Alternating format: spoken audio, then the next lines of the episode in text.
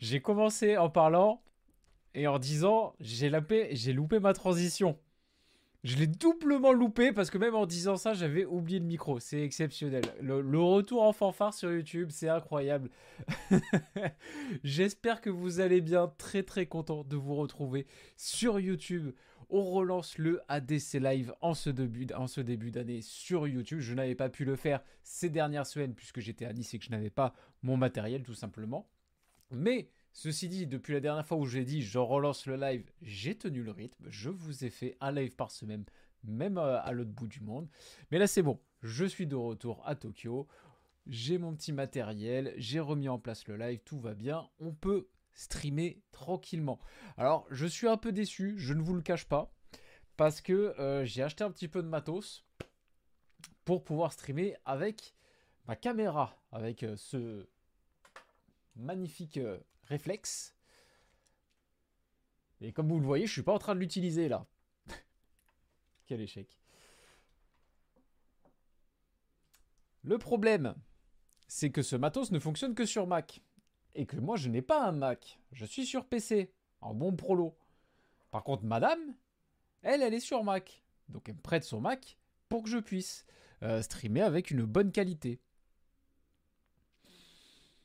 Problème, c'est qu'elle travaille.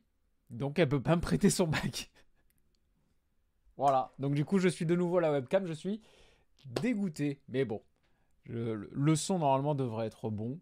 Je pense que c'est l'essentiel. Je sais que pour la plupart, vous m'écoutez plutôt en podcast et vous faites un autre truc à côté. Donc je sais que c'est pas non plus le plus important que vous voyez ma gueule en 4K. Même si ça mérite. Regardez. Ça y est, on est enfin arrivé à la, on va dire, pas, au terme du projet, du projet capillaire, mais une première étape en tout cas a été atteinte, un premier objectif, pouvoir euh, attacher ça proprement. Voilà, petit style euh, à la Zlatan, on n'est pas trop mal. Maintenant le, deuxième objectif, bah, parce que là mes cheveux ils arrivent jusque là à peu près, un peu en dessous de l'oreille, bah, le but c'est qu'ils arrivent euh, jusqu'aux épaules, pour que ça ressemble enfin à quelque chose quand je les lâche, et pas à un chanteur italien des années 80. Voilà, mais bon, ça pour ça, il euh, faudra revenir peut-être dans, 6 mois, dans 8 mois. Salut Pancho, comment ça va? Micro pas ouf. Ah, c'est pas mal ça, tiens. Comment ça se fait?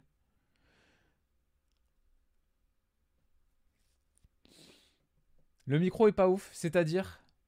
La Turquie, chef? Ah bon, les gars, euh, j'ai des problèmes dans la vie. Mais alors la calvitie n'en est pas un.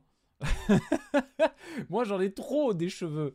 J'en ai trop. J'en ai, un paquet incroyable. Pourquoi je rase sur les côtés? C'est pas pour le style. Moi, de base, euh, j'aime pas spécialement euh, long au-dessus et rasé en dessous.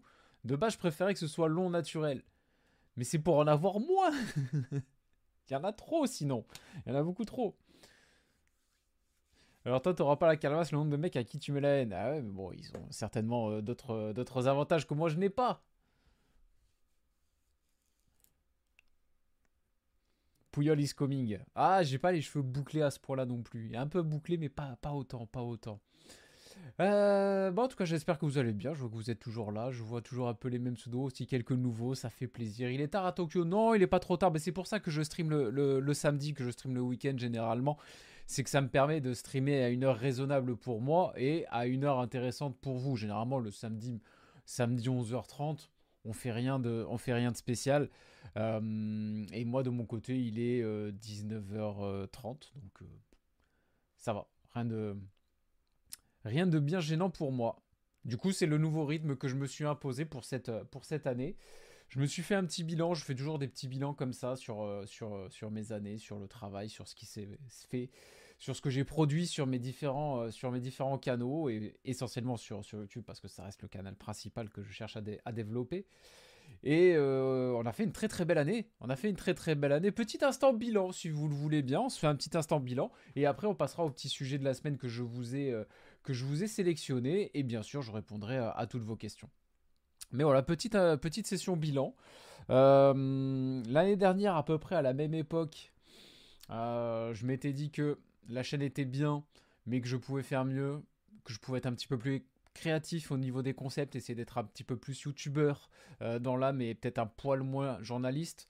Euh, essayer de faire des, vidéos peut-être un petit peu plus divertissantes. Euh, et, pour le coup, ça a super bien marché. Le nombre de vues a pas doublé, mais a bien pris au moins 50% de plus.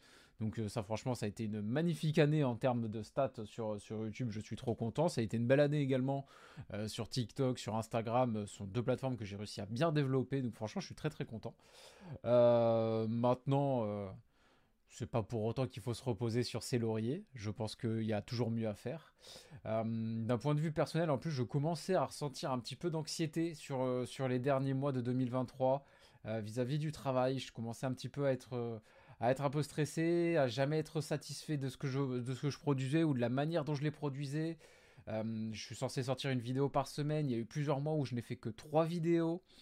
Euh, et je me suis rendu compte qu'en fait, là, le, principal axe d'amélioration pour cette année, ça allait être surtout l'organisation. Ça allait être surtout l'organisation. Je pense qu'en étant beaucoup plus organisé, ça m'enlèverait déjà beaucoup plus de stress.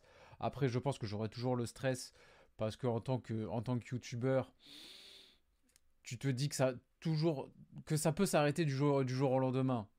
Soit tes vidéos ne plaisent plus, soit au public, soit à l'algorithme. C'est un métier qui reste quand même assez précaire, assez instable, donc il y aura toujours un stress. Puis de toute façon, un, youtubeur, c'est un entrepreneur. Un entrepreneur, il n'a pas un contrat, donc forcément, ça, il y, aura toujours, il y aura toujours un stress. Mais je pense que si, euh, si je suis mieux organisé, je pense que déjà, j'aurai moins de stress parce que je travaillerai plus efficacement, je serai plus convaincu de mes vidéos, je passerai moins de temps des fois à tergiverser pour choisir un sujet de vidéo parce que des fois j'ai une idée, mais au dernier moment je me dis non, celle-là elle sera mieux et peut-être que celle-là ça sera encore mieux et non, là je me suis prévu déjà 6 mois de vidéos, je sais déjà quel sujet faire chaque semaine pour les 6 prochains mois. Cette semaine, c'est la première fois que j'arrive à faire ça. J'ai réussi à faire deux vidéos en entier, c'est-à-dire euh, choix du sujet, écriture, recherche, euh, tournage, création de la miniature. J'ai réussi à en faire deux dans la même semaine. Et ça, ça va être mon nouvel objectif. Donc, ça va être d'être beaucoup, beaucoup plus productif grâce à une meilleure euh, organisation. Et pour l'instant, sur ces premières semaines de janvier, c'est un échantillon, un échantillon très court, je vous l'accorde. Mais pour l'instant, ça tient plutôt bien et ça fait déjà son effet. C'est vrai que je suis déjà euh, beaucoup, beaucoup plus tranquille. Après, une autre news qui, je pense, va vous intéresser en termes d'organisation, euh, je craque sous la pression populaire. Je sais que vous êtes très, nombreux, à me le réclamer à chaque fois et ça fait à peu près un an que je vous dis non. Euh, j'ai bien réfléchi. Je réorganise euh, un petit peu mes chaînes, tout ça. Et je veux être de nouveau très régulier donc sur, sur YouTube. J'ai acheté du matériel pour streamer en meilleure qualité. pour aussi pouvoir repasser sur le fonctionnement que l'on avait avant, c'est-à-dire euh, faire des best-of sur la chaîne secondaire. La chaîne secondaire qui est un peu en sommeil, il hein, faut le dire, c'est euh, depuis 6-8 euh, mois, je dirais. Elle est, un petit peu en sommeil, alors que ça marchait plutôt bien. notamment parce que j'étais pas spécialement satisfait de la qualité de l'image, donc ça m'embêtait de faire des shorts et de faire des best-of à partir de ça. J'étais pas pas trop content du rendu que ça avait. Mais du coup, je vais donc reprendre ça je vais m'occuper de faire tout ce qui est montage, tout ça, je vais m'occuper de ça. Et en plus de ça, je vous mettrai les replays en entier sur la chaîne secondaire. Cette fois, c'est bon, je cède à votre demande. Euh, parce que c'est vrai qu'après coup, je pense pas que ce soit si euh, pénalisant d'un point de vue euh, d'un point de vue stratégique pour la chaîne secondaire. Surtout qu'en plus la chaîne secondaire, c'est une chaîne que je serais content de développer euh, mais c'est pas non plus le cœur de, mon travail, donc euh, je peux aussi m'en servir pour juste être euh, plus cool envers vous et pas que pour être full stratégie, voilà, et pour vous donner ce que, ce que vous souhaitez, même si c'est qu'une partie, une petite partie d'entre vous, au moins tout le monde, tout le monde s'y retrouve. Et je vais même aller plus loin, je vais vous mettre ça également sur les plateformes de podcast. Ce que je vais faire, c'est que je vais prendre ces lives-là, euh, je vais en extraire l'audio, je vais les cleaner un petit peu pour que ce soit propre, enlever un peu les hésitations, euh, enlever un petit peu les moments de blanc quand je suis en train de chercher des questions ou autre, et euh, proposer ça sous forme de podcast.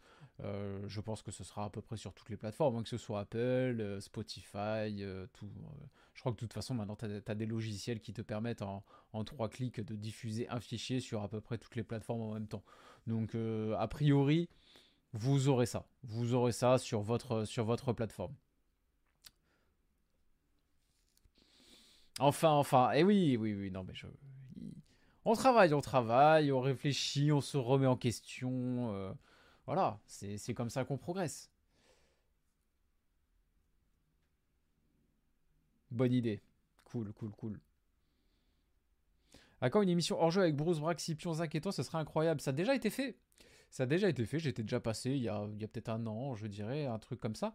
Mais euh, bah, là, le souci, c'est que je, suis, euh, je suis au Japon. Donc, euh, si Bruce, si Webedia peuvent me payer un petit aller-retour à Paris, moi, je veux bien. Mais je, je suis pas sûr que je vaille à 1000, 1000 1500 balles.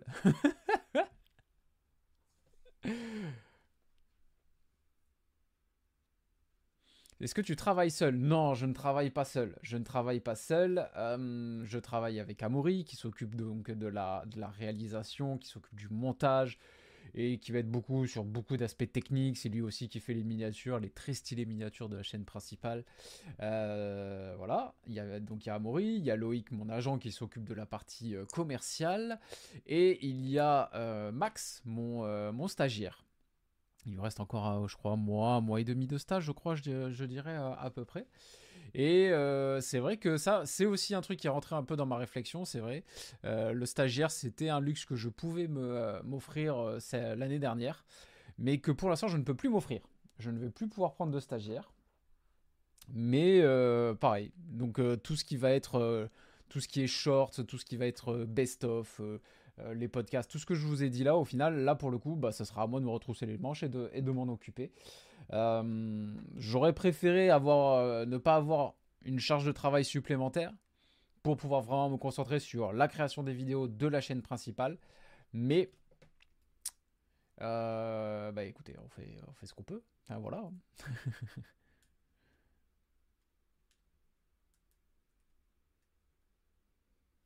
Il y a des gars, ils ont le cerveau bousillé par les unpopular opinions. Ah, c'est une de mes petites fiertés, en tout cas, de, 2023. Euh, Ça a été vraiment un beau format. Un format qui continue de plutôt bien fonctionner et qui, je pense, a vocation à fonctionner plutôt longtemps, dans le sens où... Euh, au final, c'est un format hyper sympa. C'est jamais la même chose, puisque ce ne sont jamais les mêmes questions. Euh, ça me permet d'interagir directement avec vous. C'est un espèce de semi-live au final, donc c'est plutôt, euh, c'est plutôt sympa. Et c'est un format aussi qui est hyper pratique pour inviter des gens.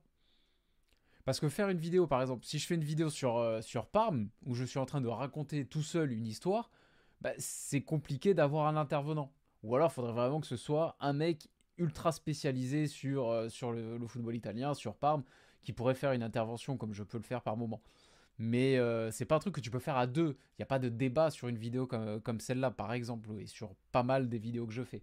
Puis il y a beaucoup de vidéos où ça reste de, de l'opinion, ça reste quelque chose de personnel, donc c'est compliqué d'intégrer quelqu'un d'autre. Mais là, vu que c'est plein de petits sujets, ça marche plutôt bien. Donc euh, pour moi, c'est vraiment un format qui coche toutes les cases. Je sais qu'il y a des gens qui commencent à me dire oui, encore une populaire opinion. Je pense pas en abuser. J'en fais une par mois. Euh, je pense pas abuser du bail. Donc, euh, et je vois que bah, les stats sont toujours là, je vois que les gens apprécient toujours. Il n'y a, pas de, a pas de raison d'arrêter. Exactement, Alex, cette année, l'objectif, c'est les 200K. Ah, putain, 250, ça serait mieux quand même. 200K, on n'est pas très loin, puisque là, ça y est, on est quoi, à 170K. Euh, bon, 30K, en bossant bien comme il faut, j'espère que ces 30K seront faits d'ici l'été prochain, ça serait bien, tu vois et que euh, à la fin de l'année, on se rapproche déjà un petit peu plus des 250. Ça, ça serait cool, quoi, tu vois. Moi, j'aime bien ce contenu, c'est trop bien le opinion. Oui, on apprécie bien. Bon, après, voilà, bien sûr. Moi, de toute façon, je... vous le voyez, je suis à votre écoute. Si un jour vous me dites vraiment, putain, on n'en peut plus, gros, euh, euh, un peu de créativité, s'il te plaît, arrête avec Unpopular Opinion, dièse 56. Bon, ok, d'accord. Mais pour l'instant, j'ai pas l'impression qu'on y soit.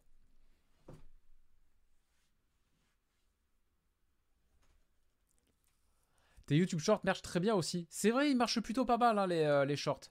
Les shorts marchent plutôt bien. Mais pareil, alors on a testé les shorts sur la chaîne, euh, sur la chaîne principale. J'ai eu l'impression que ça avait un mauvais effet sur euh, les vues des, des, vidéos longues. Parce que je pense que quand tu. Parce que du coup, c'est vrai que pour prendre beaucoup d'abonnés, faire des shorts, ça serait vraiment pas mal. Euh, je l'ai testé et c'est vrai que euh, je prenais plus d'abonnés que d'habitude avec les shorts sur la chaîne principale. Mais le problème, Ce qui se passe, c'est que les gens qui regardent des shorts ne regardent pas forcément les vidéos longues, ne sont pas forcément intéressés par ce genre de format. Donc du coup, YouTube, les algorithmes de façon générale fonctionnent comme ça. C'est-à-dire qu'ils vont proposer ta vidéo donc à un panel euh, de tes abonnés. Admettons, ils vont prendre 5000 abonnés dans la première heure. Euh, ou dans la première demi-heure, ils vont proposer la vidéo à 5000 et ils vont dire ok sur les 5000 euh, il y en a 30% qui, qui ont cliqué donc ça veut dire que c'est une bonne vidéo putain 30% génial donc on va ouvrir un petit peu plus un petit peu plus un petit peu plus un petit peu plus si, mais si sur ces, euh, sur ces 30% euh, initiaux, en fait, il y a. T'en as 15, en fait, c'est des mecs qui ne s'intéressent que aux shorts, bah du coup, YouTube va interpréter ça comme ok, ses abonnés s'intéressent moins à sa vidéo. Donc on va moins la proposer à des gens qui ne connaissent pas la chaîne. Donc c'est contre-productif pour moi. C'est pour ça que je vais repasser sur l'ancien système et que tout ce qui va être donc replay de live, best of et euh, YouTube Shorts passeront sur la chaîne secondaire. Voilà, ce qui était, là, euh, ce qui était totalement la, stratégie initiale et qui avait très très bien marché. Après, voilà, je tente des nouvelles choses, des fois ça marche, des fois ça marche pas. Ça marche pas, bon, bah, on passe à autre chose, tout simplement. Merci Delenda, merci beaucoup pour, euh, pour le don, amigo ou amiga, peut-être. afin les replays des lives, j'avoue que je t'en voulais, merci. Ouais, je sais, je sais, vous... j'ai fait la forte tête pendant longtemps. J'ai fait la forte tête pendant longtemps, mais euh, j'ai cédé. Je, vous ai entendu. Euh, les unpopular opinions permettent aussi de mettre en lumière certains genres ou certains sujets de l'actualité sportive. Oui, c'est vrai que c'est ça qui est intéressant aussi avec les unpopular opinions, c'est que ça me permet de traiter plein de sujets d'actualité d'un coup. Ça aussi, c'est pas mal. Surtout que moi, mes vidéos sont assez froides au final. C'est euh, moi, je fais surtout des, soit des concepts. Maintenant, je, recommence un petit peu les vidéos storytelling. Je suis content de ça, putain, parce que franchement, des vidéos storytelling, j'en ai fait un paquet sur la chaîne et c'était ce qui marchait le moins bien. je les faisais limite, c'était juste pour ma, satisfaction personnelle. Euh, quand j'avais fait ma vidéo sur Socrates, quand j'avais fait ma vidéo sur, euh, sur le Crazy Gang de Wimbledon, la vidéo sur Ryo Miyaichi ça n'a jamais été les vidéos qui marchaient le mieux. Je ne faisais jamais euh, de, grosses performances avec ça. Mais je les faisais de temps en temps parce que c'est des formats qui, me font plutôt bien kiffer. Et putain, la vidéo de part m'a pris. Alors là, franchement, je m'y attendais pas. Franchement, je m'y attendais pas. Parce que cette vidéo avait des petits défauts. Euh, au niveau du montage, on avait un petit peu abusé sur les mêmes. D'ailleurs, j'ai été nombreux à me le dire. J'ai épuré la, vidéo sur YouTube, j'ai réussi à enlever la plupart des mêmes un petit peu, un petit peu trop redondants, je les ai supprimés pour que la vidéo soit un petit peu plus fluide, tout ça. Donc maintenant ça rend bien. Euh, à la publication, je revois la vidéo et je vois qu'il y avait euh, trois erreurs, donc euh, littéralement dégoûté. Donc du coup, j'ai supprimé la vidéo, j'ai enlevé les erreurs, j'ai reposté la vidéo et ça, mais YouTube te sac, déteste ça. Ça, vraiment, YouTube déteste ça, surtout qu'en plus, du coup, bah, t'as, euh, je sais pas, euh, peut-être 2000 personnes qui ont déjà vu la vidéo qui ne vont pas recliquer dessus forcément. Donc, du coup, pareil, au niveau de l'algorithme, tu perds, euh, énormément. Et la vidéo avait fait un démarrage absolument catastrophique. Mais vraiment, c'était un démarrage mais nul. J'étais déprimé parce que pour le coup, c'était une vidéo qui avait demandé beaucoup de boulot, que ce soit à moi pour la, pour la recherche et l'écriture, mais aussi à Amaury pour le montage. Euh, donc j'étais un, peu, un peu dans le dur. Et là, du jour au lendemain, sans raison, j'ai pas compris. Euh, genre là, elle est quasiment à 130 000. Euh, franchement, je, suis trop content, quoi. Trop, trop, trop content. Déjà de base, je m'attendais pas à ce qu'elle fasse de vues. En plus, il y a eu tous les incidents. Donc du coup, elle faisait encore moins de vues. Il y a eu un débarrage catastrophique. Et là, d'un coup, bam Ah Enfin Je suis Bastier, même si t'es niçois, tes vidéos sont vraiment bien. Putain, ça c'est beau ça. Merci Léo. Putain, si même les Bastiers commencent à m'apprécier, putain, on est quand même pas mal. On est quand même pas mal. Par exemple, ça m'intéressait beaucoup, j'ai bien aimé cette, euh, vidéo. Euh, vas-tu couvrir la canne de cette année avec des focus sur les révélations? Euh, Je ne pense pas. Je ne pense pas parce que je ne, je ne peux pas me focus à 100% sur la canne. Euh, il y aurait beaucoup trop de matchs.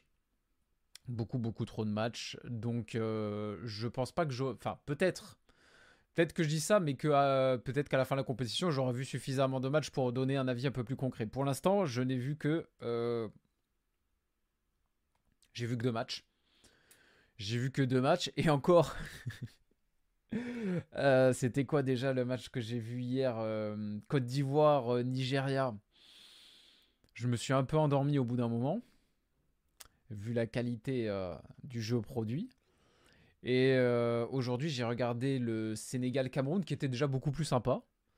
On a eu des buts, il y a eu quand même un petit peu plus de qualité dans, le jeu. donc là, déjà, c'était un petit peu plus sympa. Et après, pour le reste, j'ai surtout regardé des résumés. Et euh, moi, vous me connaissez, si je ne maîtrise pas un sujet, je ferme ma gueule. Donc, euh, parler de joueurs, euh, parler d'un match, si je n'ai vu qu'un résumé, je sais qu'il y en a qui s'amusent à faire ça pour donner un peu l'illusion qu'ils maîtrisent absolument tout, mais moi, je ne, le ferai pas. Honnêtement, les vidéos à la Parme sont les meilleures. Fait pareil avec des clubs comme Catane, Pescara ou Palerme. C'est sûr que les footix iront pas voir, mais bon, c'est trop bien. Putain, une vidéo sur, euh, sur Catane. Euh, c'est pas une question d'être footix là, quand même. Faut, faut, vraiment aimer le foot italien hein, pour, euh, pour aller se farcir une demi-heure de vidéo sur, sur Catane. Hein. Et sinon, j'ai regardé un peu aussi la Coupe d'Asie. Du coup, j'ai regardé, bah, j'ai regardé, bon, pour l'instant, j'ai regardé qu'un match. Hein, pas, je vais pas pipoter. J'ai regardé le match, le match du Japon, en tant que néo-japonais, bien sûr. j'ai regardé le match, le match du Japon contre, contre le Vietnam. Très très sympa, très très sympa également.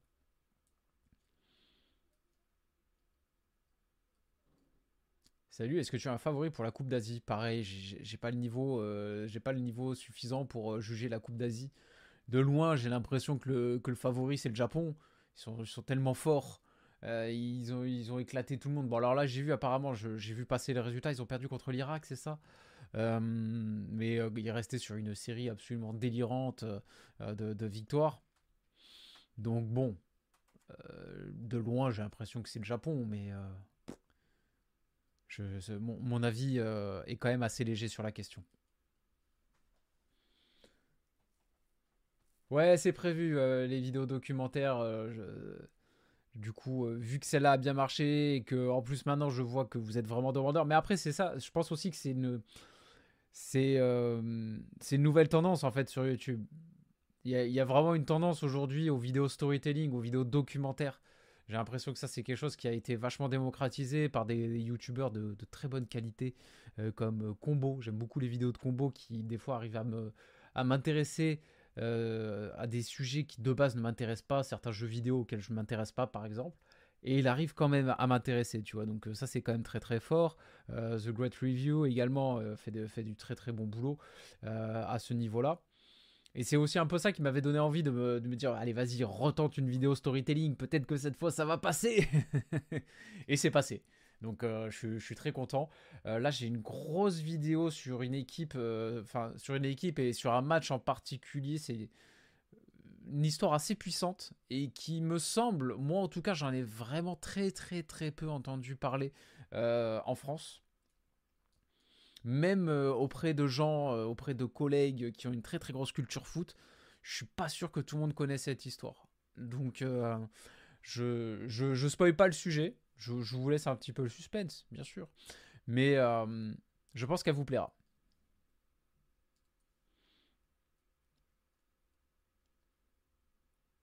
Elle était comment la partie FM de ce matin? Les mecs qui me, qui me stalk sur Discord. Elle était euh, catastrophique. C'était insupportable. J'ai rage quit. Voilà. J'ai complètement rage quit. Euh, je fais un début de saison en Ligue 2 euh, canon, on dirait que je, me bats pour le titre, et là je me tape 5 euh, matchs, je fais genre 4 défaites, un nul quoi. Avec toujours un expulsé improbable, un but à la dernière minute, une frappe de 35 mètres, je fais bon ok, là le, jeu s'acharne quoi. ça m'a gavé. Ton avis sur Irak-Japon? Je l'ai pas vu encore. Je me le ferai peut-être après le live là en replay. ça du coup pour le coup j'ai Dazone Japon maintenant donc c'est assez facile à, à voir. Salut, j'ai aimé la, la, vidéo sur Pam, force à toi, félicitations. Putain, ça fait trop plaisir. Trop, trop plaisir. Punky, une pépite storytelling du jeu vidéo. Ah, lui, je connais pas. Je ne connais pas. J'irai voir un petit. Euh, j'irai faire un petit tour. La Coupe d'Asie est intéressante. Il y a quand même l'Arabie Saoudite de Mancini. Non, non, mais c'est intéressant. Hein. Ton avis sur le Maroc? J'ai pas vu. J'ai pas vu le. Pas vu le Maroc pour l'instant. J'essaierai de me taper euh, un petit replay. Sauf que c'est une équipe que j'apprécie bien depuis la dernière Coupe du Monde. Et bah, on en avait parlé euh, sur le dernier ADC Live euh, sur Insta, que moi, de base, mon favori, c'est plutôt le Maroc, Maroc-Sénégal. Ça me semble être les deux favoris. Je vois bien le Sénégal faire, un back-to-back. Je vois bien également le, Maroc confirmer avec une victoire en Cannes, confirmer sa belle Coupe du Monde. j'ai vu avec les résultats, j'ai vu que ça commençait plutôt, plutôt bien, donc ça c'est cool quoi. C'est plutôt cool. Mais pour l'instant, le Sénégal, j'ai bien kiffé. J'ai bien kiffé, j'ai trouvé ça vachement intéressant dans le, dans le dispositif, euh, dans la rigueur. Les, les, transitions étaient vraiment de bonne qualité. Euh, c'est plutôt bien travaillé. J'aime bien ce que propose, euh, j'aime propose Aliou. Devant, ils ont une ligne d'attaque quand même assez explosive. Hein, avec Ismail Assar, Habib Diallo, Sadio Mané. non, franchement, c'est pas mal. Au milieu de terrain, ils sont quand même pas mal de, ils ont quand même pas mal de, de qualité également. Euh, donc euh, non, non, le Sénégal, ils ont, quand même, ils ont quand même un sacré matos pour prétendre au back-to-back. Hein.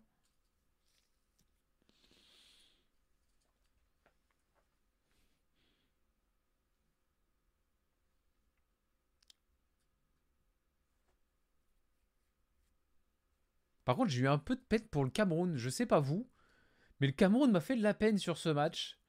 Euh, là aussi, le Cameroun qui euh, confirme un peu ce que j'imaginais euh, avant même cette compétition, c'est-à-dire une équipe valeureuse, mais qui manque quand même cruellement de, qualité. J'ai quand même l'impression que le, seul joueur vraiment d'envergure internationale pour l'instant dans cette équipe du Cameroun, c'est Zambo Anguissa. Le reste, ça reste plutôt moyen. Faut, faut dire les choses. Ça reste assez moyen. Euh, j'ai vu que Encham était encore vivant. ça fait plaisir pour lui. Euh, mais ils m'ont fait de la peine dans le sens où, euh, malgré ce manque de, qualité, ils sont, certainement dans un, creux générationnel, mais ils avaient quand même des intentions dans le jeu. Et même face à un Sénégal vachement clinique, hyper bien organisé, ils n'ont jamais arrêté de jouer. Ils n'ont jamais arrêté de jouer. Ils ont même réussi à faire un peu douter le Sénégal sur la fin avec ce, avec ce but de. C'était qui Castelletto. Le, ce but d'ailleurs, d'ailleurs, on va le souligner. Enfin, une vraie belle combinaison sur corner. Enfin, un corner à deux qui fonctionne. c'est tellement rare, euh, faut le souligner. Je crois que la dernière fois que j'ai vu un corner, en tout cas le dernier qui m'est euh, réellement marqué, euh, c'était Marquisio qui, qui s'en était chargé à la Juve. donc Marquisio à la Juve, ça date. donc on va le souligner.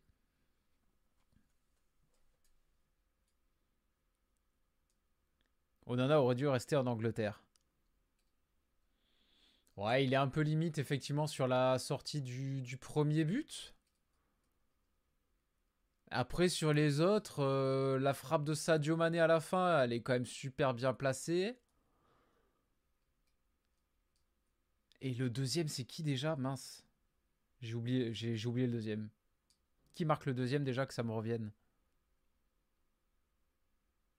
Le premier, c'est Ismail Assar. Le troisième, c'est Sadio Mané. Putain, qui met le deuxième? J'ai l'impression d'être Robert Simpson avec le singe et les cymbales comme ça. dans le cerveau. Ah oui, c'est Habib Diallo. Habib Diallo euh, qui, euh, qui surgit super vite. Euh, il se fait fusiller à bout portant, Onana. Il se fait fusiller à bout portant, il peut absolument rien faire n'en faisons pas non plus la cible facile, le bouc émissaire euh, facile.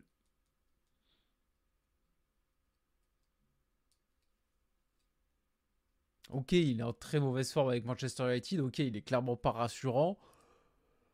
Moi, pour moi, il n'y a que sur le premier but où on peut un peu l'incriminer. Il doit la boxer beaucoup plus loin que ça. Là, il la met vraiment euh, à l'entrée de la surface de réparation. C'est vraiment pas ouf, quoi. Euh, RB, ta blague euh, qui ne fait rire personne, on l'a vu en fait. Si, on la calcule pas, c'est pas pour rien. Donc euh, évite de spammer si t'as pas envie de te faire ban. Voilà, c'est un petit conseil comme ça. Hein. Final Sénégal-Maroc, je signe. Oh bah écoute, moi aussi. Hein. Algérie, j'ai pas encore vu. Désolé, Zakaria.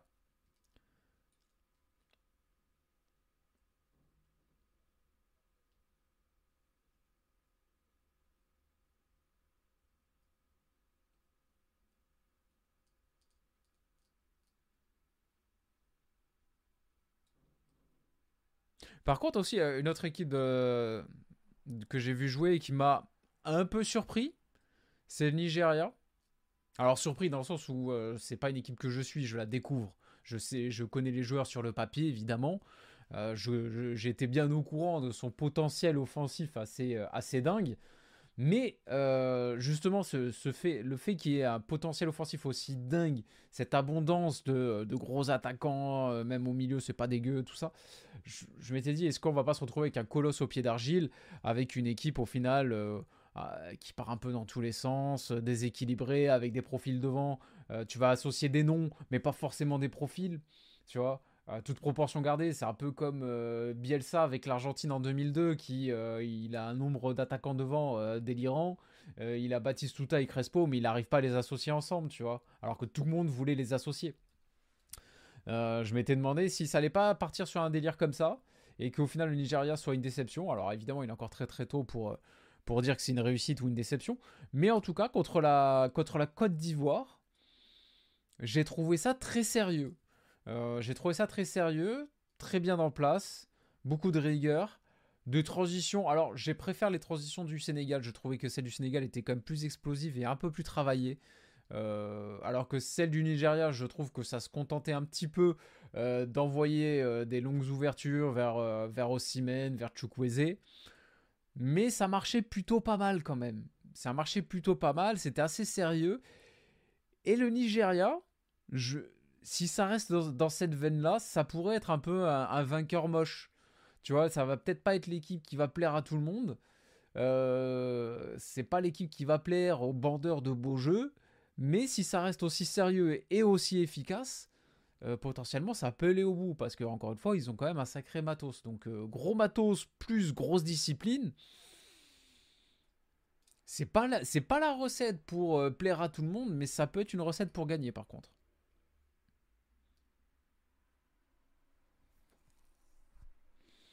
Au fait, on attend toujours ta vidéo mercato idéal pour le Quilmes Atlético Club. C'est l'année de la montée en D1 Argentine là normalement. Ouais, j'y travaille, j'y travaille, t'inquiète euh, Paul.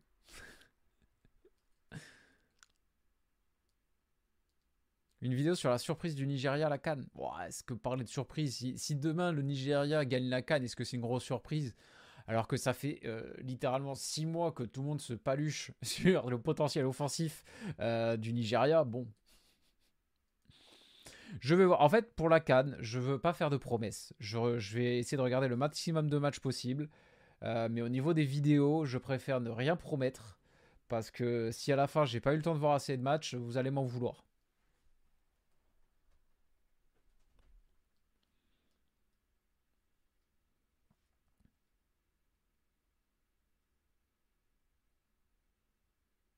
Le nombre d'attaquants du Nigeria, c'est fou. Oui, oui, c'est un délire, c'est un délire. Comme là, tu vois, ils perdent, Boniface sur blessure. Oh, bon, on va, on va appeler le petit Mofi là, c'est pas mal. Excuse-nous. Pas trop déçu que Mofi ait été enlevé à Nice à la dernière minute. Oui et non. Ça me dérange pas tant que ça en soi que Mofi soit, euh, soit appelé à la canne. Dans le sens où euh, des numéros 9, on en a à Nice. On a la board, on a Evan Guessant, euh, on a Mohamed Alicho qui vient d'arriver, qui peut également dépanner en neuf. Euh, franchement, ça va. C'est pas tant, c'est pas tant son absence qui me dérange. Mais par contre, nous enlever Terem Mofi euh, pour être la, cinquième roue du carrosse, tu vois, bah non, fait chier en fait, tu vois. Parce qu'à la limite, moi, un Mofi qui se refait un petit peu la cerise en, Afrique avec cette coupe, qui reprend un peu, qui reprend un peu de confiance, bah, non pas qu'il soit au fond du trou, mais qui, connaît quand même une saison certainement plus compliquée que ce qu'il n'imaginait. Obligé un peu de jouer en dehors de son poste, tout ça. Euh, ça aurait pu être, euh, ça aurait pu être euh, entre guillemets une bonne thérapie. Là, au final, il va aller là-bas, mais pour, pour regarder ses coéquipiers jouer, quoi. Et peut-être gratter 5 minutes en fin de match. Alors, à moins qu'il nous fasse une Eder qui, qui, rentre à 5 minutes de la fin de la finale et qui marque le but, là, bon, là, je pense qu'il reviendra gonfler à bloc. Mais sinon, si c'est pour jamais jouer, euh, ça sert à rien, quoi.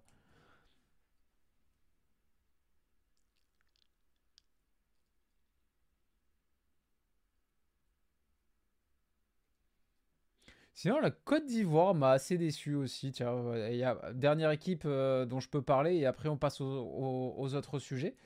Euh, la Côte d'Ivoire,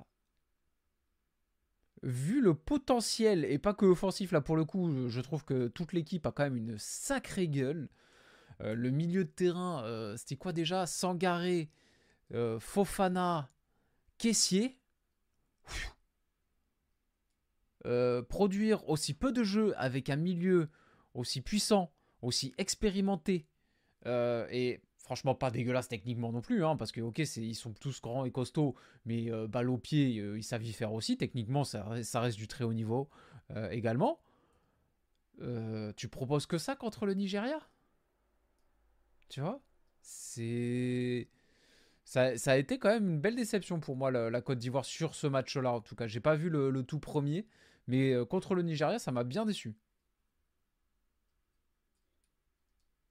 Crasso sous-côté ou sur-côté Il est côté. Ni l'un ni l'autre. C'est un attaquant. Pour moi, c'est un attaquant. Au niveau international, je parle. Pour moi, c'est un attaquant lambda. Voilà. Je trouve que pour, la Côte d'Ivoire, euh, c'est insuffisant.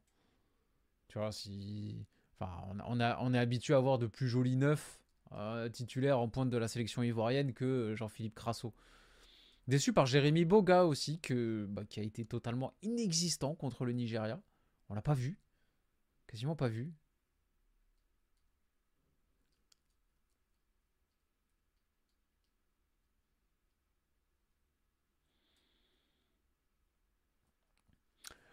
Du coup, je vous propose. Euh, ouais, on va le ban le RB parce que là, avec ces, jeux de mots à la con, là, il, est un peu lourdingue. On est d'accord. Ça sera un ban temporaire pour toi. Si tu reviens avec de bonnes intentions, bien re-bienvenue. Sinon, euh, ça sera définitif. mon ordi RAM. Waouh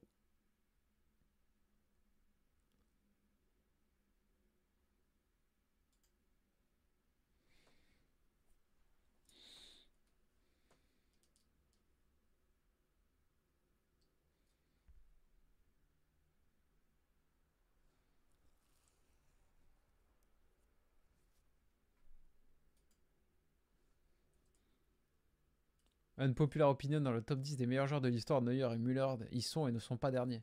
De l'histoire du Bayern, comme l'indique ton pseudo. bon, Neuer, euh, si on... oui, oui, Neuer au poste de gardien, effectivement, il est, euh, au top de l'histoire. Müller, quand même, il y, a, quand même un sacré euh, paquet d'attaquants ou de joueurs offensifs quand même qui, qui passent avant. Même si j'adore Thomas Müller, franchement, faut pas, faut pas déconner, faut pas trop forcer.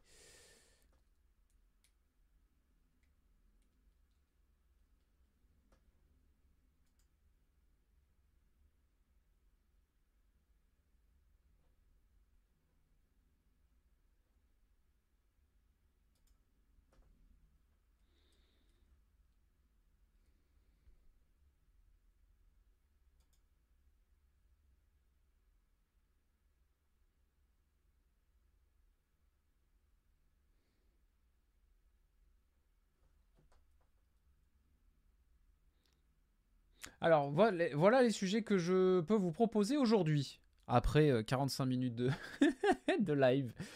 Passons au sommaire. Euh, petit sujet sur Antoine Griezmann, parce que euh, ce qu'il nous propose en ce moment, c'est quand même exceptionnel, faut en parler. Parlons également de Mourinho, qui se fait licencier par la Roma. Encore. Ça fait beaucoup, là, non? On pourra aussi se faire un petit débat sur la prolongation d'Mbappé. Puisque ça y est, hein, le, débat est rouvert euh, depuis le, 1er janvier minuit. Enfin, le 31 décembre minuit, plus exactement. Donc, euh, on pourra aussi se faire euh, un petit débat là-dessus. Ballon d'or 2024, le, le Grisi. De suite, le ballon d'or. non, mais déjà, avant de parler de ballon d'or, je vais, je vais faire un petit mea culpa j'ai envie de dire pardon. Pardon, Irizou. Euh, désolé d'avoir cru que tu étais complètement cramé et que c'était irréversible. Euh, Désolé d'avoir cru que ton retour à Atletico était une mauvaise idée. Ça aussi, tu, euh, tu as su me contredire à ce niveau-là. J'ai toujours tendance à penser que les retours sont une mauvaise idée, mais là, pour le coup, bah, c'était une très très bonne idée. Il est revenu avec une très bonne mentalité. ça, pour le coup, bravo, bravo à lui. Bravo pour avoir su te réinventer une nouvelle fois. Je dis bien une nouvelle fois, parce qu'on se rappelle que c'est quand même quelqu'un qui a beaucoup changé de poste tout au long de sa carrière, qui a fait à peu près tous les postes offensifs. Il a joué, euh, il a joué lié, il a joué à droite, il a joué à gauche, euh, il a joué, euh, il a joué neuf, faux neuf, même si j'aime pas vraiment appeler Griezmann un faux neuf, mais voilà. il a joué, il a joué 10, il a joué milieu relayeur sous des champs. là, il revient à l'Atlético dans un rôle de, de, plutôt de numéro 10, souvent dans un demi-espace derrière l'attaquant. Il est magnifique il est magnifique et euh, franchement, il a su déjà se refaire une caisse physiquement. Je, ça, franchement, c'était pas évident. Moi, je pensais qu'il était usé après toutes ces années de Cholismo. Euh, et pour moi, je pensais que vraiment ça allait, euh, qu'il ne s'en remettrait pas. Je pensais vraiment que son niveau continuait de, allait continuer de décliner. je perds ma voix. Surtout qu'en plus, entre-temps, il y a eu cet épisode au Barça où ça s'était pas forcément bien passé pour lui, où on le voyait que dans un autre registre, bah, il n'y arrivait plus non plus, tu vois. Il avait euh, beaucoup mis sur, euh, sur un côté et ça marchait pas non plus. Il y avait qu'en équipe de France. Il y avait qu'en équipe de France où ça continuait de plutôt bien marcher. Deschamps, on a toujours, euh, on a toujours fait un de ses hommes de base. Ça a toujours été l'un des premiers noms qui cochait sur ses, sur ses compos et il a plutôt bien fait. Bon, être performant sur un match de sélection de, temps en temps, c'est une chose. L'être sur 30, 30, 35, 40 matchs euh, sur toute une saison euh, en Liga, c'en est, une autre. Alors je sais pas, peut-être qu'il a changé de préparation physique, peut-être qu'il a changé sa, méthode de travail. Euh, j'ai fait une petite recherche, mais j'ai pas réussi à trouver d'informations là-dessus. Ça serait intéressant de savoir ce qu'il a changé pour, pour revenir au top. Il y en a un d'ailleurs un peu dans le même cas. Euh, dont on parle beaucoup moins, c'est Danny Carvaral. Danny Carvaral, je trouve que physiquement, il revient très bien malgré son âge. Ces dernières saisons, je, le trouvais un peu fatigué, je le trouvais beaucoup moins tonique, surtout que c'est quelqu'un qui joue beaucoup sur son explosivité. Je trouve qu'il revient très très bien physiquement cette année. Donc euh, là aussi, c'est à souligner et ça sera intéressant de savoir si par hasard vous avez des articles qui parlent de ça. Euh, je, suis preneur. Moi, ça m'intéresse pas mal.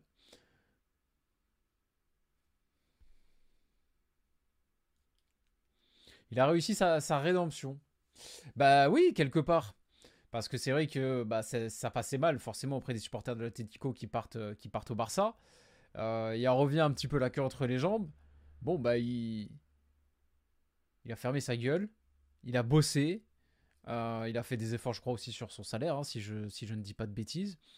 En plus, au début, c'était compliqué avec ces histoires de clauses euh, qui devenaient obligatoires euh, s'il jouait tant de matchs ou s'il jouait tant de minutes. Je crois que c'était au niveau, au nombre de minutes, je crois, que la clause euh, devait se, se, lever. Donc l'Atlético le sortait assez rapidement dans les matchs pour, respecter les, pour respecter les timings et pas être obligé de payer le prix fort pour le signer. enfin bref, il a mangé son pain noir.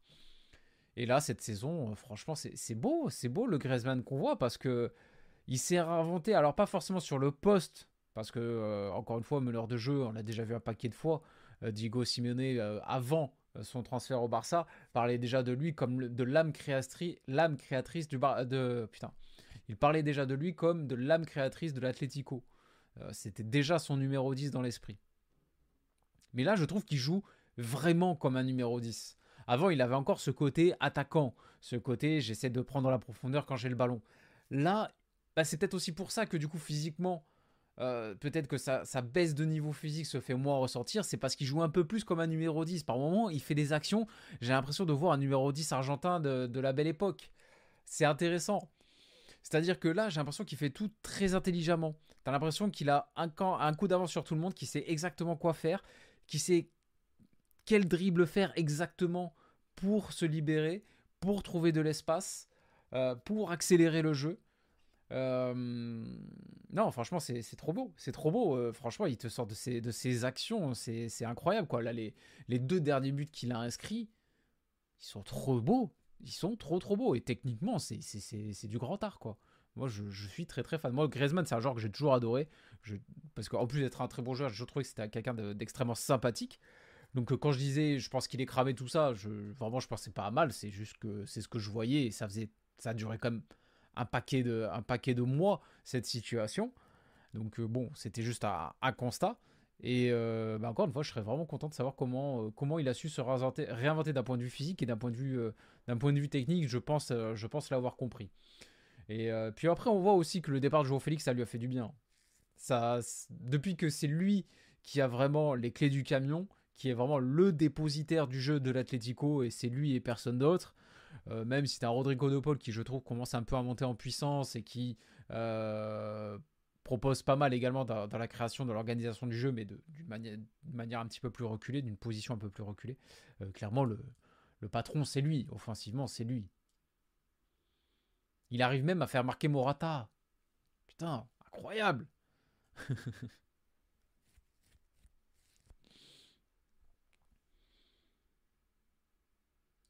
Grisou qui remporte la Ligue des Champions et l'Euro l'année prochaine, on y croit. Ouais, je lui souhaite. Hein.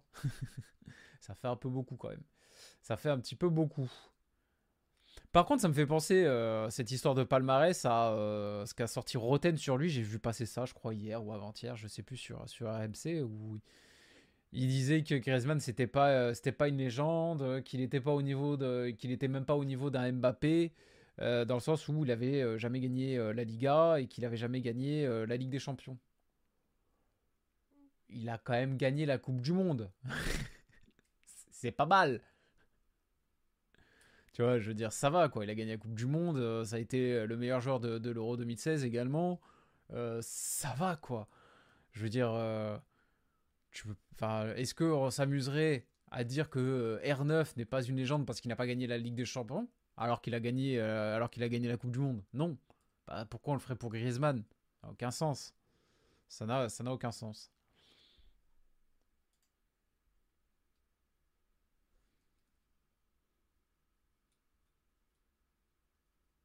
En termes de QI foot, c'est pas fou. Griezmann en termes de QI foot, c'est pas fou. Non, tu déconnes. Ah non, non, je suis désolé, sur la terrasse, c'est trop trop intelligent. Non, non peut-être que tu parles d'un autre joueur, je sais pas, c'est pas possible. Euh.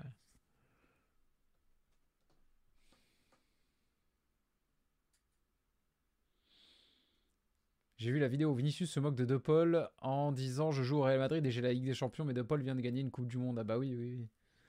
Mais Vinicius, euh, il aime bien, euh, il aime bien provoquer tout ça. Ah, tu parlais de Ryan Cherky, d'accord, ok, très bien. Oui, euh, Ryan Cherky, là, je veux bien te suivre. Peut-être qu'il parlait de Roten. C'est vrai que c'est peut-être pas ce qui le caractérise le plus. Hein. Moi, personnellement, de toutes les émissions foot, Roten sans flamme, c'est vraiment celle que j'écoute le moins là, j'y réagis parce que je vois euh, les, les petites capsules sur, euh, sur X. Putain, incroyable, j'ai gagné 10 dollars sur X. Ça, valait le coup de prendre Twitter Blue. Hein. je crois qu'en cumulé depuis que j'ai euh, depuis que j'ai Twitter Blue, enfin X Blue, du coup, non, c'est X Premium. Maintenant, je sais même plus comment on appelle tout ça. ça m'avait coûté 60 balles. Je crois que bah, j'ai, ça, je me suis remboursé la moitié, je, 30 balles. Quoique non, c'est 30 balles brutes. Donc ça doit faire quoi 20 balles? Début de la richesse, hein. ouais, ouais, ouais, bah oui, hein, écoute, euh, un sou est un sou, hein, on va pas, on va pas cracher dessus non plus, c'est toujours ça, de prix. Avant c'était zéro euh, sur Twitter, donc euh, quoique non, puisque du coup j'ai payé.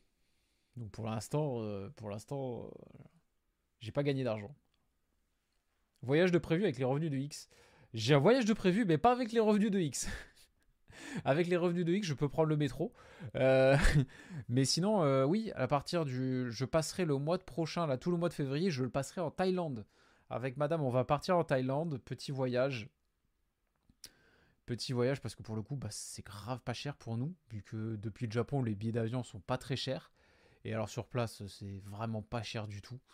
Donc du coup, euh, on se fait un dernier gros voyage, puisque je sais pas si je vous l'ai déjà dit ou pas, mais là on essaye de, faire notre premier enfant. Voilà, le, projet, euh, le projet Mbappé, le projet Mitoma est lancé techniquement. Bon, elle est pas encore enceinte, hein, mais euh, on y travaille. Et euh, on s'est dit, écoute, bientôt on aura un marmot, on sera plus vraiment à même de se faire des voyages. pas avant un bon moment en tout cas. Donc autant se faire un dernier gros kiff. Euh, allons faire un petit mois en Thaïlande, là, tranquillement. Alors, vous inquiétez pas, je ramène mon matos. Donc je continuerai de faire des vidéos et j'espère que j'aurai une connexion suffisante ou que je trouverai une petite box 5G pour, pour streamer. ou sinon j'essaierai peut-être avec peut-être qu'on repassera sur Instagram. Je, ferai en tout cas le maximum pour, pour, pour garder le rythme. Cristiano de Castro. ouais, si j'avais euh, si j'avais encore 18 ans, je t'aurais dit peut-être, tu vois, mais alors là, je, trouverais ça euh, tota-, totalement ridicule. Mais, sans parler de Ronaldo, je trouve que Cristiano, c'est un très joli prénom. Hein. Amigo Junior. non, non, non, si, c'est un garçon, euh, on est plutôt tombé d'accord sur Raphaël pour l'instant. On est, tombé d'accord sur, Raphaël. Pour la, pour la fille, on n'est pas encore tout à fait arrêté. On n'est pas encore tout à fait arrêté si c'est une fille. Je vous cache pas que j'espère que ce sera un garçon. Je suis pas contre l'idée d'avoir une fille. C'est pas ah non. Euh, si c'est une fille, euh, ça, sera ma princesse, y a pas de souci. Hein. Mais euh, je préférerais quand même avoir un garçon. Raphaëla. non, on va éviter.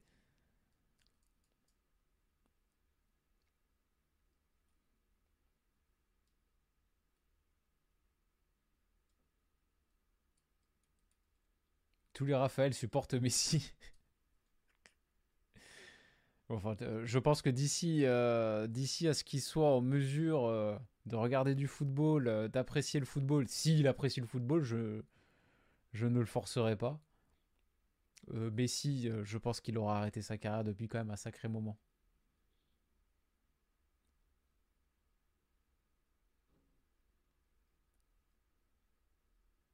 Pas de prénom japonais. On y a pensé, puisque techniquement, il sera quand même un peu japonais, hein, euh, un petit peu japonais, euh, un quart jap de par sa mère. Euh, et surtout, il va, il va naître et il va grandir au Japon. Donc la, question s'est posée. Le problème, c'est que ma femme a beau être moitié jap, physiquement, elle fait pas du tout jap. Franchement, physiquement, bah, elle, est un peu typée comme moi en vrai.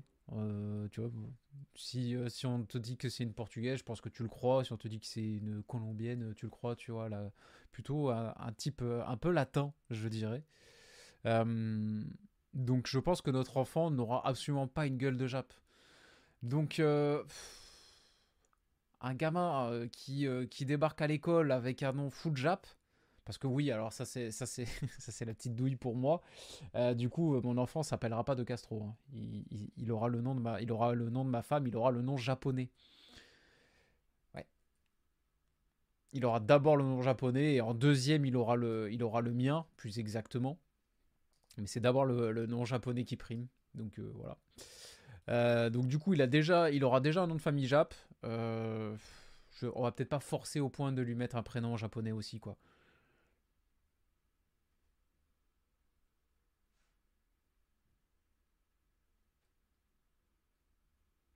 Avec un F ou PH le RAF? Ah, avec un F, avec un F.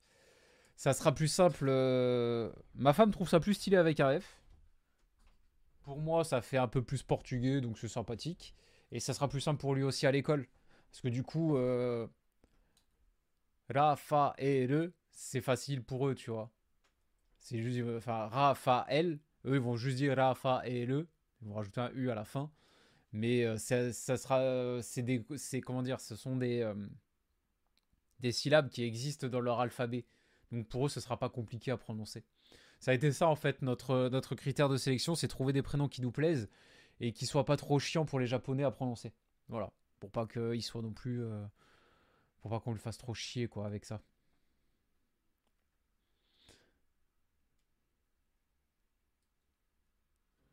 Projet CR7 pour le fiston. Franchement, euh, tout à l'heure, je dis ça en rigolant, euh, projet Mbappé, tout ça, mais en vrai, pas du tout, quoi. De Castro, c'est super badass comme nom de famille. Ouais, bah, il y a un petit côté dictateur aussi, tu vois. Bon, c'est sympa, ou pas. Euh, mais en vrai, non, il n'y a pas de projet CR7 du tout. Franchement, vraiment pas. Je. Je. Comment dire Je, je vais pas, du tout le forcer à aimer le football. Euh, je vais pas du tout forcer à ce qu'il devienne joueur de football. Je veux être. comment dire je veux juste être un bon père. Je veux que mon enfant soit épanoui. Je veux qu'il s'intéresse à un maximum de choses et qu'il trouve par lui-même sa vocation. s'il, a envie de devenir, pompier, il devient pompier. S'il a envie de devenir avocat, il devient avocat. S'il veut devenir footballeur, il devient footballeur. Voilà, il n'y a, pas de problème. du moment qu'il réussit dans la vie et qu'il est épanoui, c'est l'essentiel.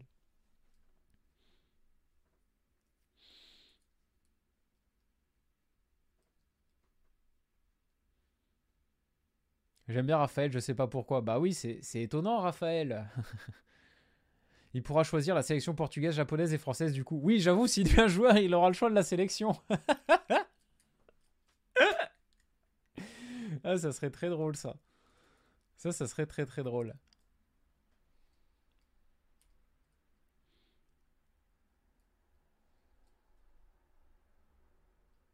Il va s'intéresser au train comme la plupart des Japonais.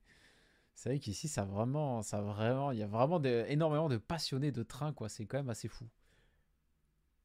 Mec, réfléchis bien, un enfant, c'est trop de travail. Franchement, j'appréhende grave, mais grave, d'avoir un enfant à ce niveau-là. Surtout que moi, j'aime bien mon confort. Je déteste les nuisances sonores. Euh, j'ai besoin de dormir la nuit, sinon je, sinon je, j'arrive plus à rien faire la journée. Euh, je vais en chier, les gars. Euh, si, euh, si dans un an vous me voyez streamer avec des cernes jusque-là, que je suis éclaté, euh, que je parle doucement dans mes vidéos, vous saurez pourquoi, hein, faudra m'excuser. tu seras strict ou pas avec Raphaël Guerrero Junior? Alors, je ne fais pas un enfant avec, avec Guerrero. Hein Il n'aura jamais ce nom de famille. Strict, oui, strict, strict mais juste. Un peu comme dans les vidéos. Quand je critique un joueur, je critique de manière constructive. Ah, voilà, ça sera pareil avec les enfants. enfin, j'espère. Parce que j'ai après, enfin après, être parent, c'est, ce sera mon premier enfant, donc j'ai absolument pas d'expérience là-dessus. En plus, moi, je viens d'une famille euh, monoparentale, donc euh, vraiment, euh, voilà, j'ai pas, je sais pas vraiment ce que c'est de, de, gérer toute une famille, ça, je, je sais pas vraiment. Euh, j'ai des idées, j'ai des principes, j'ai des valeurs que je veux inculquer, des choses que je veux transmettre, euh, mais après, il y aura la réalité, quoi. Voilà. Je sais où je veux aller, mais euh, est-ce que j'arriverai à y aller Je sais pas. On verra bien. On verra bien. Je, me doute que c'est pas simple d'être d'être père, donc on verra bien. Bref, assez, assez raconté ma vie. on a parlé de Griezmann. On pourrait aussi parler de, euh, on pourrait aussi de, la, Mourinho qui s'est fait virer de la Roma. Ce bon vieux José qui a encore touché un petit pactole. encore un petit pactole pour, José. Putain, il se met tellement bien financièrement. J'ai oublié la somme, mais franchement, c'est quand, même, quand même assez dingue. Mais euh, la question qui se pose pour le coup, c'est est-ce que c'est mérité? Un peu de la même manière euh, qu'après son départ de Tottenham, on n'a pas l'impression que ce soit forcément mérité son, son départ de, de la Roma. Là, comme ça, au cours de saison, alors c'est vrai que le début de saison n'était pas glorieux. C'est vrai, mais bon, ça y est. Des, mauvaises passes dans une carrière, il y en a forcément. Des mauvaises passes dans un projet qui se met en place, il y en a toujours. Euh, c'est parce qu'il y avait un projet Mourinho à la Roma. Mourinho, c'était censé être le coach qui allait apporter l'exigence du très haut niveau à la Roma. La Roma, ces dernières saisons, c'est plutôt un club, enfin même historiquement, à part quelques petites périodes, c'est plutôt un club outsider de Serie A euh, qui a une gestion bah, d'outsider, c'est-à-dire une gestion, euh, on achète des jeunes joueurs, euh, mais si après il y a un gros transfert à faire, si on peut faire une grosse plus-value, on va le revendre. voilà. S'il y, a un joueur qui, qui doit partir à, l'Inter, bah, il partira à l'Inter. Voilà. On pense par exemple à, je sais pas moi, Nengolan qui parle à l'Inter, Pjanic qui parle à Juve. Voilà. Mourinho, c'était censé être l'homme avec qui la Roma allait tout gagner tout de suite. Alors, peut-être pas gagner le Scudetto tout de suite, mais en tout cas, aller se qualifier régulièrement en Ligue des Champions et aller gagner peut-être euh, des Coupes d'Italie ou euh, des petites Coupes d'Europe. Donc, la question du mérite se pose. Si on fait le bilan, alors déjà, j'avais vu... Attendez, je l'avais noté quelque part. Euh, non, je l'avais pas. Je n'avais pas la stat exacte. Ok. Mais en tout cas, il avait une assez faible, euh, moyenne de points pris depuis son, arrivée à Rome en Serie A. Euh, c'était une victoire seulement sur les six derniers matchs, José Mourinho. Donc on peut comprendre aussi la perte de patience. Et on la comprend d'autant plus que Mourinho, c'est quelqu'un qui n'arrive plus, je dis bien plus, ça a pu être le cas par le passé, mais qui n'arrive plus à te convaincre dans le jeu. Alors, je vais pas tomber dans le, dans le cliché facile. Ah, Mourinho, c'est défensif, donc c'est nul. C'est pas que c'est défensif le problème. Surtout qu'on est en Italie. Alors, même si en Italie, c'est vrai que les mentalités commencent à changer en termes de jeu. Mais euh, s'il était arrivé en Italie à, la Roma, qui, leur qui, euh, qui les qualifie en Ligue des Champions chaque année avec un jeu défensif bien construit, avec des transitions de bonne qualité, euh, je pense que personne ne se serait plaint, puisqu'il était venu pour ça de toute façon. Le problème, c'est qu'il a rempli la mission à moitié. Les podiums en, en Serie A, on les a pas vus. Il a gagné la Conference League. Très bien, c'est sympa. Voilà, premier titre européen de la Roma, c'est quelque chose d'important. Mais ça reste tout de même la Conference League. Derrière, il te fait une finale d'Europa League. Bon, pas de chance, il tombe contre, Séville, hein, qui même en étant en position de relégable en Liga, euh, finit toujours par gagner cette compétition. C'est quand même exceptionnel. Mais en tout cas, ça fait une défaite. Et Mourinho, c'est monsieur, je vous ramène la gagne. Vous occupez pas trop du jeu, je vous ramène la gagne à la fin. Et là, la gagne, elle n'y est pas. Là, la gagne, elle n'y est pas.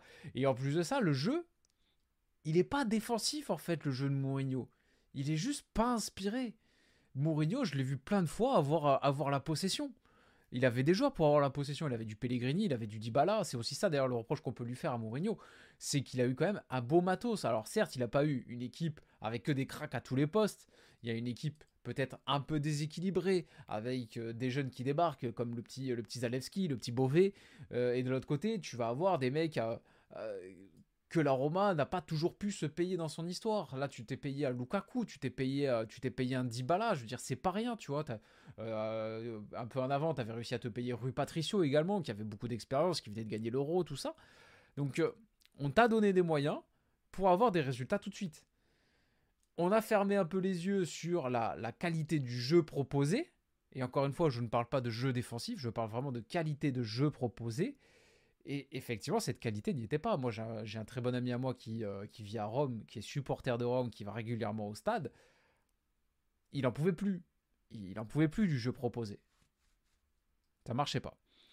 Mais paradoxalement, Mourinho a énormément de partisans encore à, la Roma. D'ailleurs, les, supporters, en majorité, sont plutôt de son côté.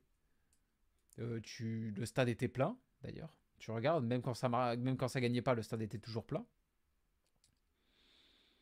Euh, et là, après son, euh, son limogeage, euh, tu as eu une immense banderole qui a été déployée sur un pont au-dessus d'une route, j'imagine une route un peu importante, je sais pas, qui disait ah je sais plus, je l'ai pas. Attendez, peut-être que j'essaie de, je peux peut-être vous la retrouver.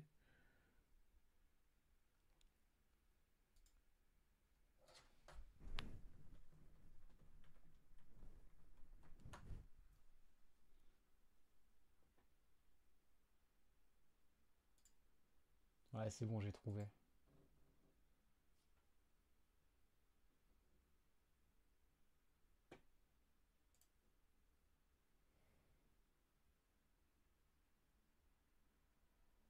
j'ai pas la photo. J'ai pas la photo. Attendez.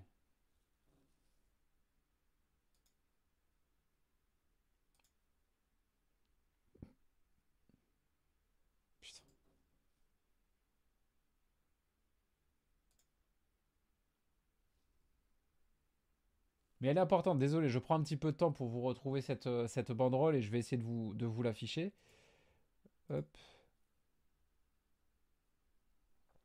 Parce qu'elle est, elle est importante en soi pour comprendre la, situation à la Roma actuellement.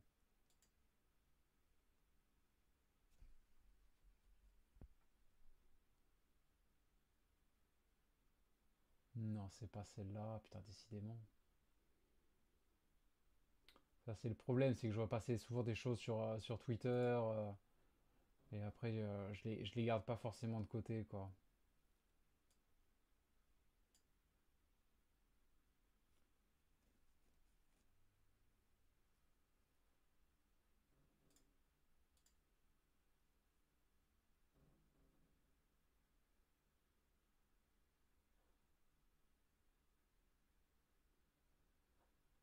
D'ailleurs, j'en profite pendant que je cherche ça. Rejoignez le Discord, les gars. Rejoignez le Discord. Ça aussi, ça a été une des nouveautés euh, de, ces, euh, de ces derniers mois. Euh, j'ai complètement relancé le Discord. On a une jolie communauté d'ailleurs qui s'y est installée sur ce serveur Discord. Et moi, pour le coup, j'y suis assez investi. J'y passe quand même, tous les jours participe quand même pas mal à vos débats, tout ça, et c'est quand même un bon délire. Et puis il va y avoir des petits events. Je pense que de temps en temps, il y aura aussi des petits, des petits, euh, des petits lives vocales comme ça qui seront faits de manière un petit peu inopinée. Ça peut être sympa. Euh, va y avoir des petits jeux aussi. Euh, là, par exemple, on va, je vais bientôt lancer un tournoi MPG sur, avec toute la communauté et l'organisation se tiendra sur, sur Discord également. Donc voilà, n'hésitez pas à rejoindre le Discord, ça me ferait très plaisir. Là, on a un peu plus de 800 sur Discord. J'aimerais bien atteindre les 1000. J'aimerais bien atteindre les 1000 sur Discord, ça serait, ça serait un joli chiffre. Et au moins, on serait encore plus nombreux.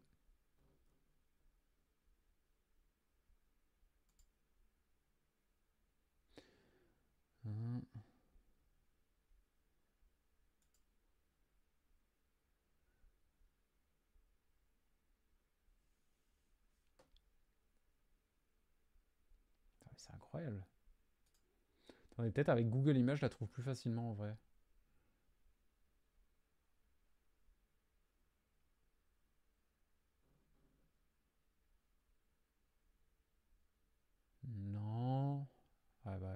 je, ne la retrouve plus.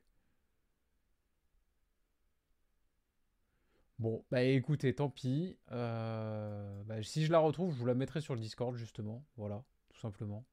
Ça sert aussi à ça. En fait, le Discord, c'est pas mal. Je trouve que c'est aussi un bon... Euh, ça peut être euh, un bon prolongement du live. Ça peut être assez sympa.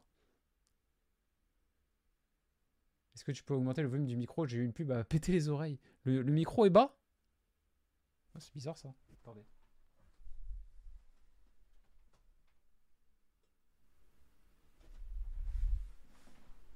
Euh, là, je l'ai monté. Dites-moi si ça vous va et surtout si ça s'est pas mis. Euh, enfin, si ça, si ça grésille pas maintenant. Parce que plus je monte le son, plus ça va, plus ça, ça va perdre en qualité.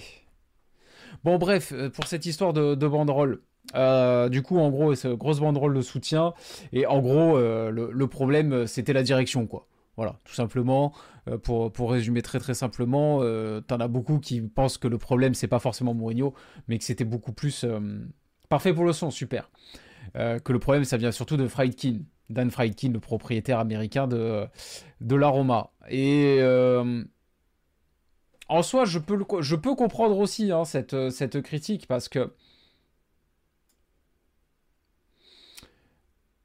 Le problème, c'est que je pense que la. Comment dire Attendez, excusez-moi, j'ai des petits soucis là avec mon PC. Putain, qu'est-ce qui rame quand je stream C'est un truc de ouf, quoi. Euh, vivement que je puisse de nouveau streamer avec le, avec le Mac de madame. Ou vivement que je puisse m'en payer un. Ça, ça pourrait être pas mal aussi. Tac. Tac. Oui, que le problème puisse venir également de Dan Friedkin, Friedkin, je sais pas comment on le prononce, excusez-moi, si, vous le connaissez personnellement, n'hésitez pas à me reprendre. Euh, bah c'est que c'est un Américain. Et encore plus, un businessman américain. Donc autant te dire que sa valeur principale dans la vie, je pense que c'est la rentabilité. Et là, quand il fait venir Mourinho, il se dit Ok, euh, je, fais un, effort, je serai peut-être un peu moins rentable, je vais mettre des plus gros salaires, je vais mettre des plus gros transferts. Par contre, euh, il me faut des retours. Il me faut des retours. Et le principal retour qui, je pense, était demandé, c'était le podium. C'était des qualifications en Ligue des Champions pour récupérer un minimum d'argent gagner la Conférence League et faire une finale, une finale d'Europa League, financièrement, ça ne suffit pas, je pense, à compenser les transferts qui ont été, euh, qui ont été consentis ces dernières saisons. Donc, euh, je pense qu'en fait, à un moment donné, à tort ou à raison, mais je peux le comprendre en fait. Je peux le comprendre si je me mets à la place d'un investisseur. Euh, de, manière très pragmatique, très rationnelle, bah, je peux comprendre qu'en fait, à, bout, à bout d'un moment, tu te dis, bah attends, ce mec-là, il est venu avec la promesse de euh, m'apporter des résultats rapidement. Euh, là, c'est sa troisième saison. Au final, au niveau de la Serie A, ça ne progresse pas, voire ça régresse.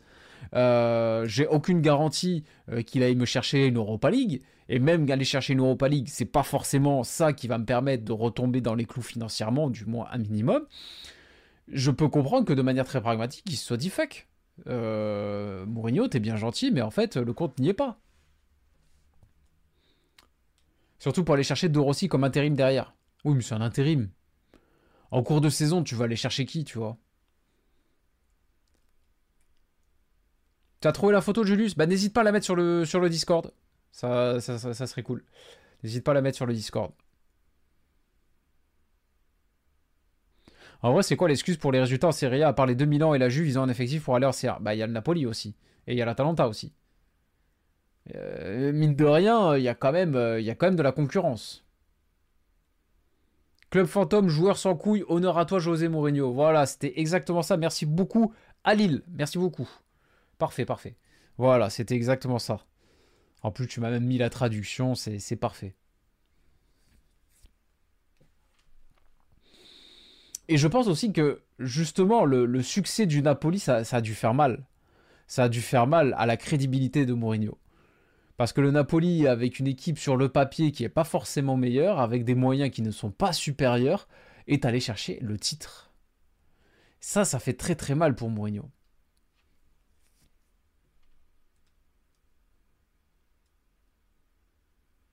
Les Américains sont partout. Oui, ils sont partout dans le foot et euh, c'est pas une bonne nouvelle. c'est vraiment pas une bonne nouvelle. Moi, je sais que là, à Nice, par exemple, ils cherchent pas absolument à vendre Ineos. Mais s'il y a une bonne offre qui, arrive sur la table, euh, s'il y a une offre vraiment conséquente, euh, je pense qu'ils ne se, gêneront pas pour vendre. Moi, ça me fait peur. Ineos a des défauts, mais euh, je préfère largement Ineos, qui mine de rien met quand même du pognon, qui mine de rien nous apporte pas mal de stabilité, euh, mais qui en tout cas euh, n'est pas géré comme un club sous fonds d'investissement américain. Ça c'est terrible quoi. Moi j'ai pas envie de me retrouver avec, avec un nouveau Gérard Lopez par exemple, tu vois. Ce serait catastrophique.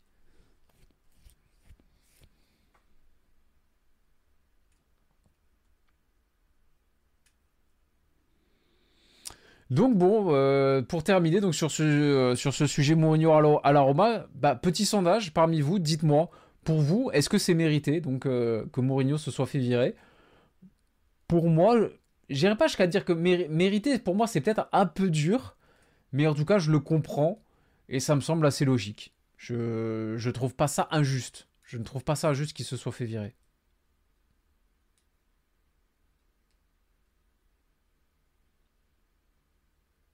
Honteux Pas mérité Non. non.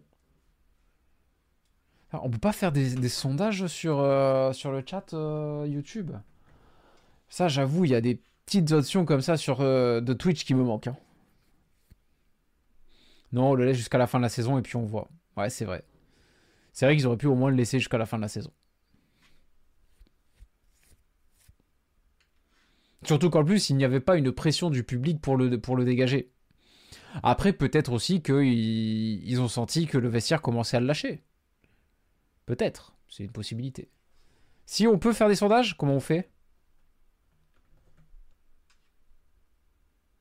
C'est quoi la commande alors. Ah, attendez. Ouais, c'est bon, j'ai trouvé. C'est juste que ça rame un peu, mais c'est bon, j'ai trouvé.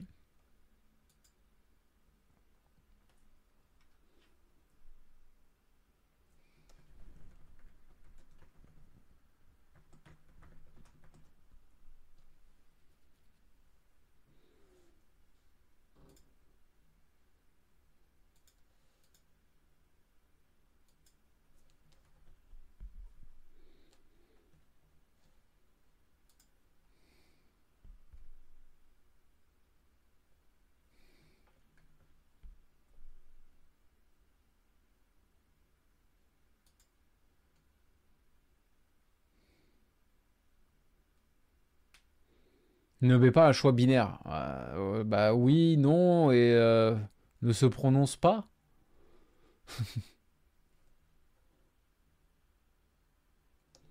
ne sait pas quoi en penser. Voilà.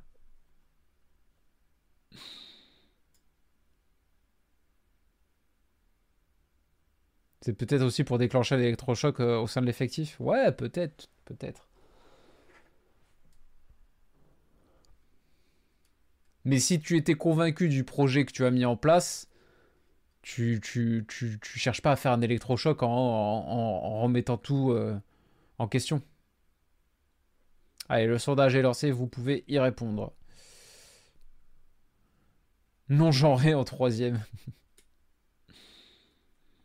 Pour les résultats, c'est mérité, mais j'aurais aimé le voir en Europa League. Sur les championnats, il a été horrible. Mais sur des phases aller-retour, il est encore très embêtant pour l'adversaire. C'est pas faux ce que tu dis, et pour moi, c'est justement pour cette raison qu'il doit devenir sélectionneur. Je pense que c'est, euh, terminé euh, pour moi. Le... Il arrive plus en fait, il arrive plus à suivre les méthodes actuelles. J'ai l'impression, ou peut-être que son discours ne passe plus auprès des nouvelles générations. Je sais pas exactement parce que malheureusement, je ne suis pas dans l'intimité du vestiaire. Mais en tout cas, je pense que c'est le moment pour lui de devenir sélectionneur. Ouais.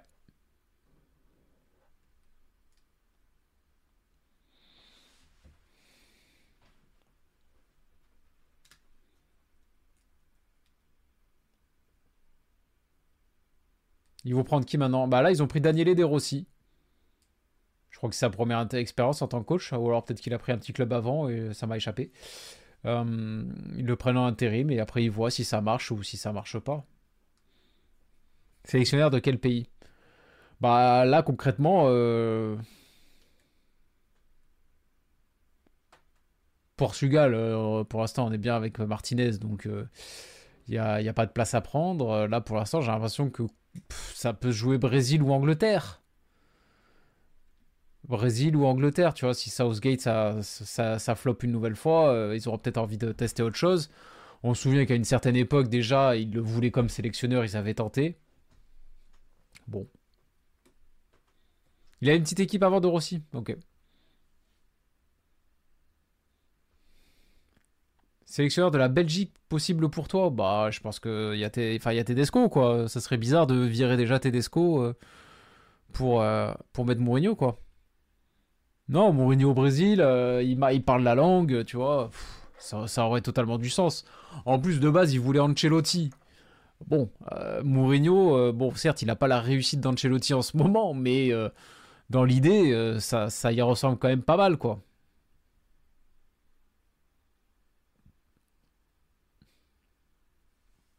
Southgate part à la fin de l'euro, quoi qu'il arrive. Genre, même s'il gagne l'euro, il part. Genre, ça a déjà été établi. Bizarre. Si c'est vrai, c'est bizarre. En consultant, ça serait une dinguerie de fou. Ça serait drôle d'avoir Mourinho en consultant par contre. Te lâcherais de ses punchlines, ça serait incroyable.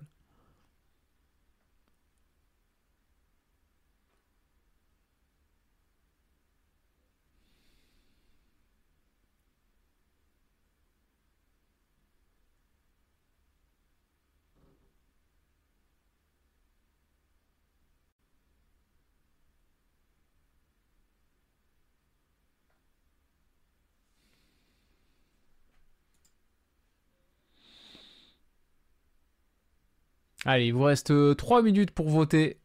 Mourinho viré, est-ce que c'est mérité? Pour l'instant, on est sur une, bonne majorité de non. On est à non à 44%, oui à 32%, ne sais pas quoi en penser, 24%. Moi, si j'avais voté, je pense que j'aurais plutôt... Enfin oui, je sais quoi en penser, mais euh, oui, j'ai un avis quand même assez mitigé. La fédé anglaise rêve de Pep après lui. Ouais, ça m'étonnerait que Pep il ait envie d'aller en sélection. Un duo Zlatan Mourinho en consultant, ça, serait une masterclass de fou. je, je paye mon abonnement direct, quelle que soit la chaîne.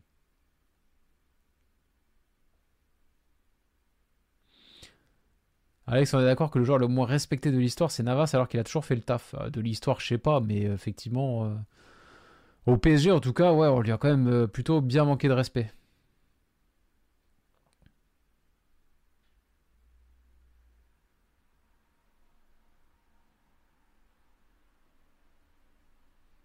As-tu suivi autant la polémique autour de Benzema en Arabie Saoudite? Non, pas spécialement. Pas spécialement. Alors j'ai vu un truc passer, je crois, une, un petit extrait de CNews où euh, limite les mecs avaient l'air contents. Alors, c'est parce qu'ils sont racistes là-bas aussi? Alors que les mecs, tu les vois, enfin tu vois bien qu'ils en ont rien à foutre du foot. ils sont juste contents de pouvoir, euh, pouvoir tailler Benzema. C'était assez drôle. Euh, mais sinon, j'ai pas plus suivi que ça. J'ai pas plus suivi que ça. Bon, j'ai vu qu'ils étaient déçus globalement de ses, de ses performances, quoi un peu déçu de ses performances et peut-être aussi un petit peu de son, de son comportement.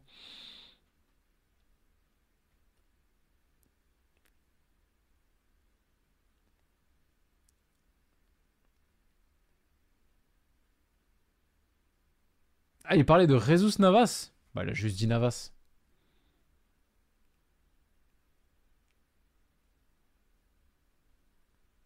Bon, on jamais manqué de respect à Jesus Navas, hein. il a toujours été apprécié partout où il est passé. Euh, à Séville, il est considéré comme une légende.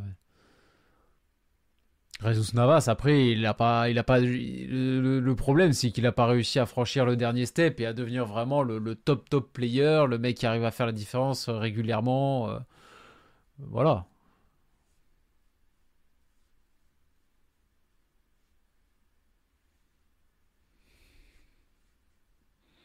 Neymar est une vraie perte pour l'Europe. Oui, le, Neymar de août à, décembre est une perte. Celui de, de, de, janvier à mai, pour le coup, il nous manque pas trop, quoi.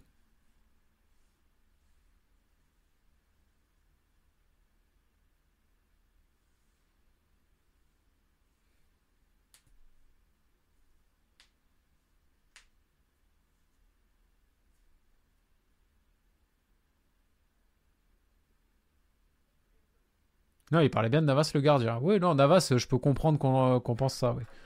Même sur départ du Real, c'est pas, euh, pas super respectueux, même si je comprends que Courtois a été une opportunité incroyable. Mais euh, c'était quand même pas ouf, quoi. T'as un gardien qui fait le taf, qui, avec qui t'as gagné trois Ligues des Champions, euh, tu le remplaces juste parce qu'il y a un mec un peu plus. encore un poil plus doué, ok, d'accord, tu vois, mais bon. ça va, quoi.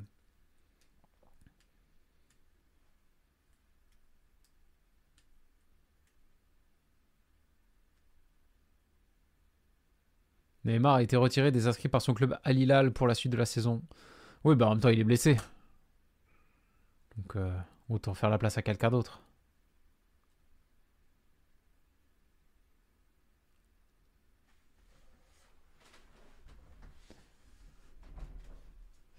Ok, fin du sondage pour le sujet Mourinho. Mourinho viré, est-ce que c'est mérité? C'est un non à 45%.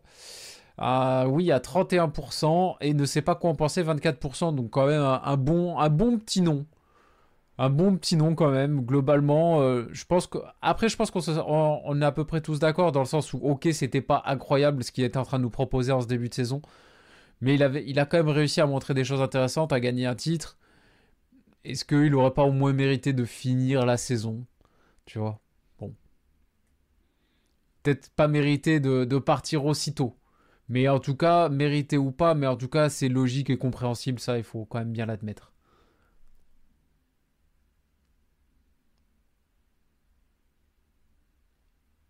Surtout que la première année de Courtois, voilà. Ah oui, non, c'était pas foufou, hein, la première année de Courtois. Je m'en souviens également.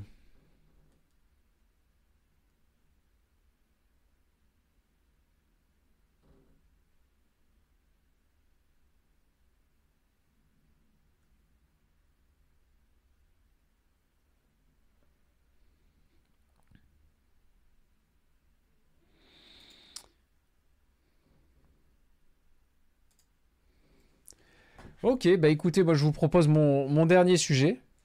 Quelle heure il est? 21h Oh, ça fait déjà quand même une heure et demie. Bon, bah écoutez, dernier sujet. Dernier sujet, la prolongation d'Mbappé.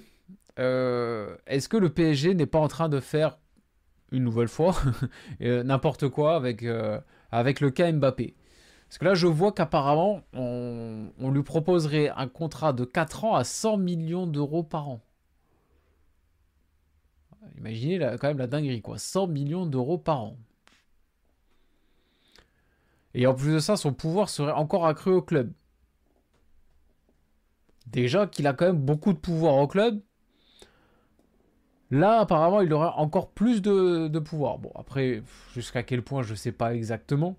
Mais même si de toute façon, on ne lui donnait pas officiellement plus de responsabilités ou qu'on ne donnait pas plus de poids à ses envies, ne serait-ce que par la taille de son contrat, l'importance du joueur, qu'elle soit sportive, financière, euh, d'un point de vue marketing également, parce qu'aujourd'hui Mbappé, ça reste le joueur le plus, le plus bankable du PSG, le plus marketing,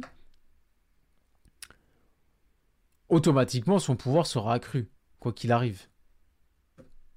Surtout en plus après toutes ces prolongations où il mène tout le monde par le bout du nez, son pouvoir sera automatiquement accru. D'ailleurs, si le Real ne fait pas dans la surenchère, ce n'est pas pour rien. Parce que eux, ils font pas n'importe quoi avec leur argent. D'une, hein. euh, ok, ils ont pu se planter sur certains transferts. Euh, tu vois, Hazard, ça a floppé, d'accord, ok, bon, en même temps, c'était Eden Hazard, on peut comprendre aussi que tu fasses une petite folie financière. Chouameni, c'était peut-être un peu cher payé quand même, euh, malgré tout le bien que je pense d'Aurélien Chouameni. Mais globalement, c'est quand même un club qui est plutôt bien géré d'un point de vue financier. Et c'est surtout un club qui fait très très attention au fait que aucun joueur n'est au-dessus du club. Aucun. Et c'est pour ça d'ailleurs que le Real fait de nouveau une proposition à Mbappé pour venir l'été prochain, mais lui fait une proposition avec un salaire raisonnable pour, pour, euh, pour le joueur qu'il est à l'heure actuelle. On n'est pas sur. Euh, alors, on n'a pas le chiffre, mais en tout cas, on ne serait pas sur les 100 millions annuels proposés par le PSG. Parce que s'il faisait ça de facto, avec un contrat à 100 millions, bah, il aurait une trop trop grande importance au Real Madrid. Tu vois? Parce que je suis sûr que Bellingham, il touche pas ça. Vinicius, il touche pas ça. Rodrigo, il touche pas ça. Euh, même Modric, avec tout ce qu'il a gagné, ne touche pas ça. Lui, il débarquerait et boum, il serait déjà euh, payé peut-être le double de tous ces mecs-là ce serait une dinguerie. On serait sur du 25-30. à mon avis, ce serait quand même un petit peu plus au Real. 25-30, euh, bon, c'est déjà pas mal, mais bon. Ou peut-être 25-30 avec une très très grosse prime à la signature. Tu peux pas comparer Mbappé et Chouamini, mais j'ai jamais comparé les deux, les gars.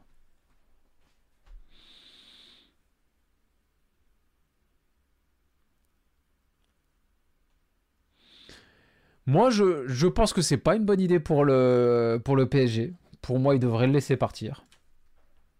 En plus, lui, il, a donné son accord pour euh, renoncer à sa prime de 80 millions d'euros, si, si je dis pas de bêtises, euh, en cas de départ libre l'été prochain.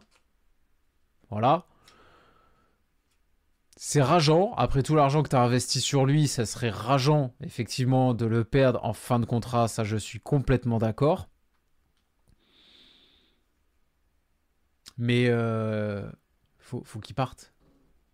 faut qu'il parte. Si tu le, prolonges, son, pouvoir sera, démesuré dans ce club.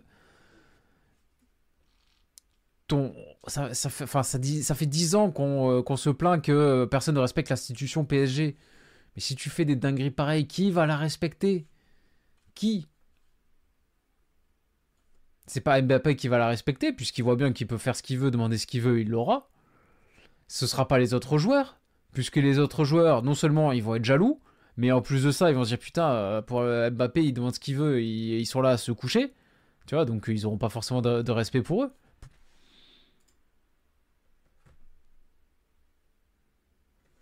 je pense que d'un point de vue institutionnel, le PSG perdant en gardant Mbappé. D'un point de vue sportif, évidemment, alors là j'ai zéro critique à faire. Euh, il y a 100% de raison de garder, de garder Mbappé, mais pas, pas à ces sommes-là.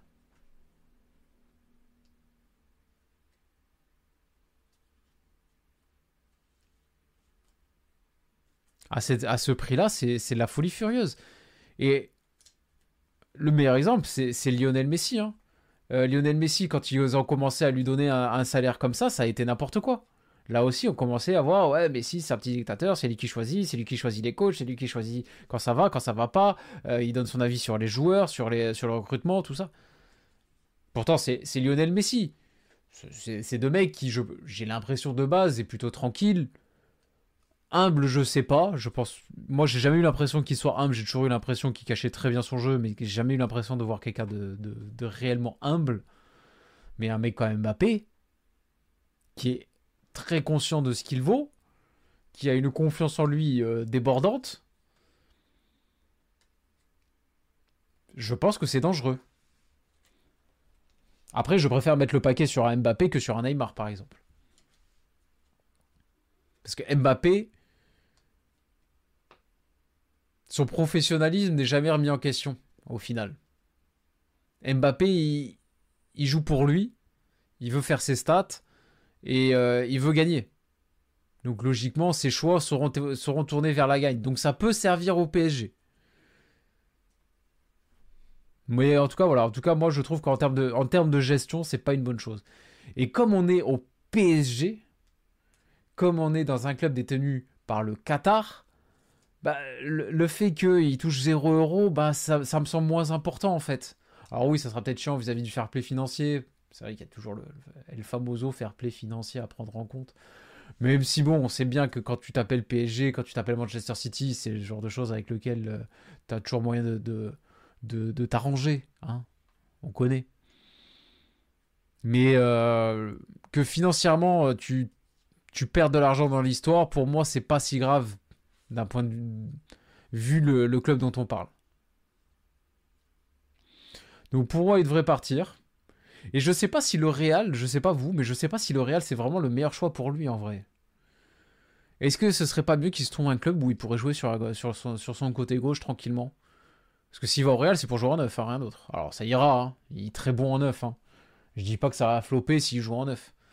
Euh, Mbappé avec derrière lui euh, Vinicius, Rodrigo, Bellingham, euh, Modric, s'il est encore là l'été prochain. bon, ça va quoi. Barça, meilleur choix.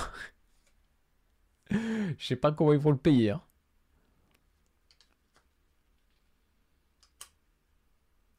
Non, Liverpool, ouais, euh, comme le dit euh, André Ligno, ouais, Liverpool, j'aimerais bien. Liverpool, ça aurait de la gueule. Liverpool, ça aurait de la gueule. Surtout qu'il y a peut-être moyen que Salah parte, tu vois. Si tu perds Mohamed Salah, tu mets Mbappé à gauche, Luis Diaz à droite, euh, t'es quand même très très bien. Bon, il y aurait toujours Darwin Nunez en pointe. Ou alors tu gardes Mohamed Salah, Luis Diaz à gauche, Mbappé en neuf. Mais bon, l'idée c'était de pas aller au Real pour se retrouver pour pas jouer encore en neuf. À voir. Mais en tout cas, pour moi, le, le Real, c'est pas forcément le, seul et unique choix. Après, pour lui, personnellement, je comprends bien. Je comprends bien que ce soit son choix prioritaire. C'est le club qui le fait rêver depuis qu'il est gosse. Euh, euh, c'est un club qui lui donne euh, énormément de garanties d'assouvir ses ambitions, qu'elles soient collectives ou personnelles, c'est-à-dire gagner la Ligue des Champions, gagner un ballon d'or, des ballons d'or. En allant au Real, il est, il est très bien, il maximise ses chances euh, très très concrètement. Donc euh, le Real, ce serait évidemment une bonne solution, mais euh, Liverpool, ça aurait de la gueule. Moi, en vrai, j'aimerais bien le voir à Liverpool. L'histoire serait plus jolie. Même pour lui, en termes d'image, je trouve que ce, serait un choix peut-être un petit peu plus un peu plus inattendu, presque un peu plus romantique, tu vois. Liverpool, c'est un club avec une image quand même largement différente de celle du, du Real.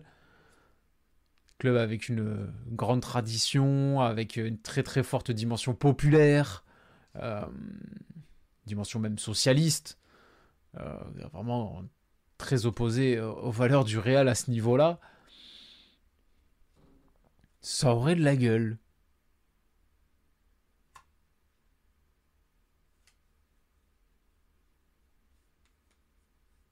Je sais pas. Vous, vous le verriez où? À 10, oui, oui, je dis pas non, ouais. Je rêve tous les soirs de Mbappé à Arsenal. Ah, euh, Arsenal qui passe à la vitesse supérieure avec un transfert comme ça, ça c'est clair que ça aurait de la gueule.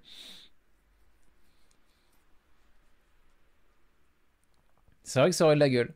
Mais Arsenal a surtout besoin d'un numéro 9. En fait, c'est ça le problème, c'est que les trois quarts des clubs aujourd'hui, ils ont besoin d'un 9. Il y a tellement peu de gros neufs sur le marché qu'en fait, euh, si un club, euh, la, plupart des clubs, ils ont surtout un besoin à ce niveau-là, quoi. S'il va, euh, va au Real, ça sera pour jouer neuf. Tout à l'heure, on parlait de Liverpool, mais en vrai, si tu gardes ça là, tu, tu, t'enlèves, Darwin et tu mets, et tu mets Mbappé.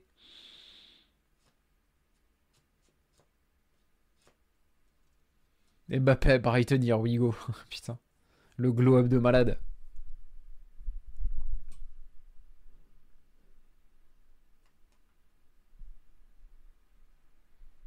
Mbappé a saisi si Haaland va au Real.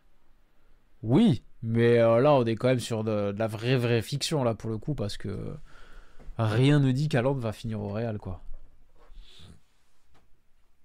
Pour moi, Perisic est un joueur très complet que beaucoup de clubs veulent avoir. C'est du hors-sujet, mais euh, j'aime bien. Perisic qui vient de signer à l'Adjuk Split, retour en Croatie. Et euh, alors, à vérifier, mais apparemment, il toucherait un euro symbolique par mois là-bas. Avec Gabriel Jesus en faux, neuf. C'est pas un faux neuf, Jesus. C'est un neuf. C'est un neuf qui participe beaucoup au jeu, mais c'est pas un faux neuf. Euh... Bref.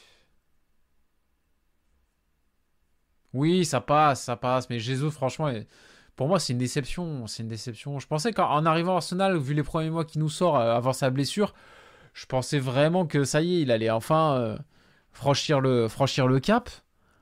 Mais au final, euh, il retombe un peu dans ses travers, quoi. Arsenal, il aurait sa place à gauche. Oui, oui, Arsenal, il aurait sa place à gauche, à la place d'un Martinelli, évidemment.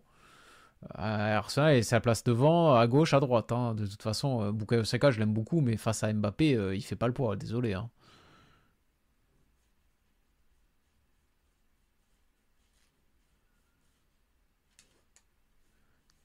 Question est-ce que tu vois Vinicius Ballon d'Or? J'en ai déjà parlé en détail dans ma dernière vidéo sur les zones populaires opinion.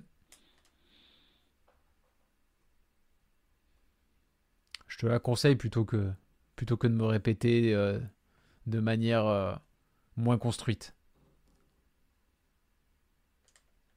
C'est un fan de Milan. Oui, j'avais vu qu'il euh, kiffait bien le Milan, qu'il se verrait bien y jouer un jour là-bas, mais pas le Milan actuel. De toute façon, le Milan n'a pas les moyens de se le payer.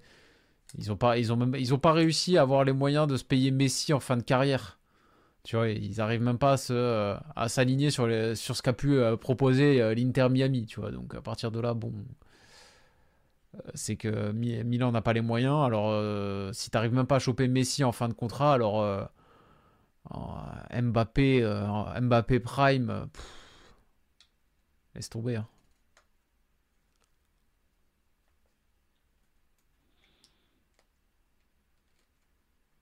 Mbappé a sa place partout dans tous les clubs MDR, il n'y a même pas de débat. Mais il n'y a, pas de problème, on n'a jamais dit le contraire. Hein. On n'a jamais dit qu'il euh, y aurait des clubs où il n'aurait pas sa place.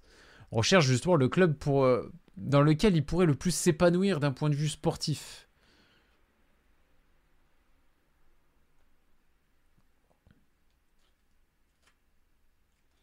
Si c'est pour jouer neuf, autant aller au Real, quoi. Voilà. Si c'est pour jouer neuf, va au Real. Euh, tu seras au top.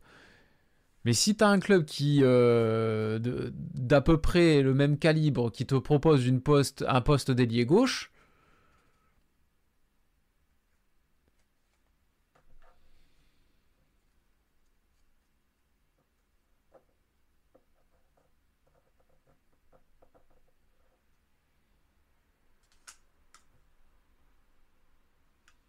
Ah, désolé Pierre, on a déjà fait un, long sujet sur euh, Mourinho à la Roma et des Rossi, tout ça. Je, je, ne peux que proposer le, replay qui arrivera euh, demain ou après-demain sur, sur la chaîne secondaire. Et euh, sur, pour les podcasts, je ne suis pas encore au point, je ne sais pas encore si... mais j'essaierai en tout cas, j'essaierai. J'essaierai aussi de les mettre en podcast. Parce qu'il faut payer un abonnement, je crois, pour se mettre en podcast, tout ça faut s'inscrire sur toutes les plateformes une par une et tout. ça va me donner un peu de, un peu de taf. Quelle sauce dans un tacos? Aucune. Je ne mange pas de tacos. Cette, cette euh, aberration culinaire qu'est le, qu'est le tacos. À part si on parle du tacos mexicain, là, il n'y a pas de problème. Mais alors, le, le tacos euh, français ou le tacos lyonnais, appelez ça comme vous voulez, je, je comprends même pas. Euh, je comprends même pas qu'il y ait autant de gens qui apprécient ça. Vraiment, c'est. J'ai essayé, hein. Franchement, j'ai essayé. T'es là, putain, les, les frites, la viande, le fromage, la sauce, la galette, le. T'es là, tu. l'impression de manger une brique avec que des produits qui vont pas ensemble. Je, je comprends pas.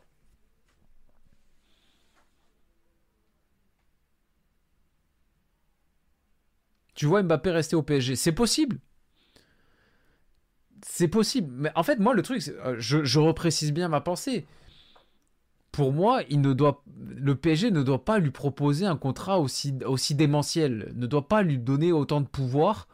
C'est ça le problème. Ça, c'est de la folie furieuse. Par contre, prolonger Mbappé 3 ans, 4 ans, avec un salaire certes conséquent, puisqu'on parle de Kylian Mbappé, j'en sais rien, moi, 30 millions, 40 millions. Allez, même 50 millions l'année. On parle d'Mbappé, je, peux comprendre, 50, 60.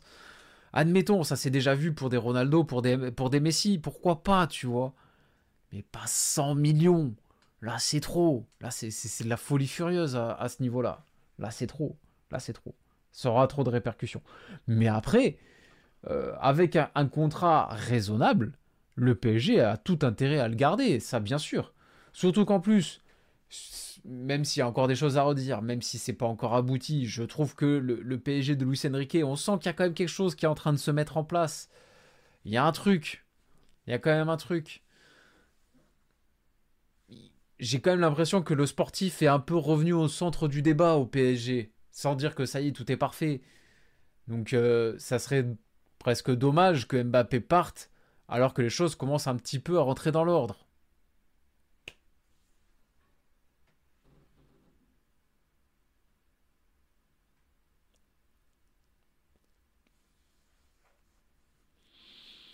Franck, merci de ne pas euh, spoiler. Euh, on est en plein sujet Mbappé, tu te doutes bien que je vais pas parler de Jordan Henderson à l'Ajax. C'est logique. Euh, essaye 10 minutes après, je sais pas, tu vois. Mais ça n'a pas de sens de spammer comme ça.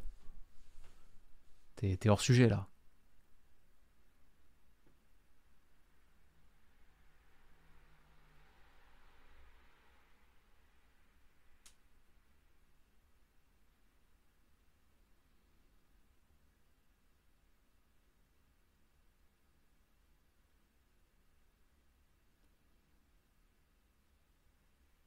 Je pense que le paramètre qui va déterminer l'avenir de Mbappé, ce sera les JO.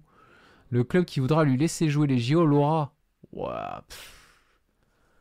Frérot, euh, je pense que euh, si Mbappé arrive, je sais pas, s'il y a Liverpool qui arrive, qui dit tiens, je te propose un contrat, euh, tu veux bien venir chez nous? Oui, ok, par contre, je joue les JO. D'accord, signe. Genre, les JO, je pense que c'est un truc qui serait réglé en deux secondes, quoi. Vraiment. Je vois aucun club qui refuserait Mbappé juste parce qu'il veut jouer au JO. Impossible.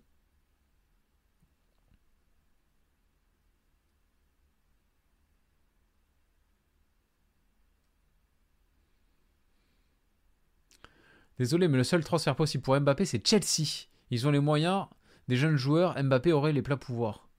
Ouais, mais est-ce qu'il a envie d'aller dans ce bourbier? Qu'est-ce que, qu'est-ce que Mbappé irait faire dans ce bourbier? Il va quitter un bourbier pour aller dans un plus gros bourbier. Pour aller jouer avec euh, et Nicolas Jackson. Qu'est-ce qu'il va aller foutre là-bas?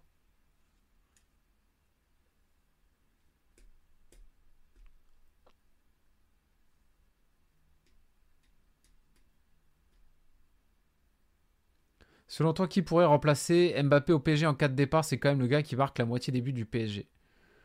Moi, je l'ai dit, ah, le nom qui me semble le plus évident, non pas que je le trouve aussi fort que Mbappé, de toute façon, ça sera très compliqué de remplacer aussi bien Mbappé, parce que là, je vois pas qui euh, aujourd'hui, euh, les, trois qui sont, il y en a que trois qui sont à ce niveau-là. C'est Mbappé, euh, Haaland et, Vinicius.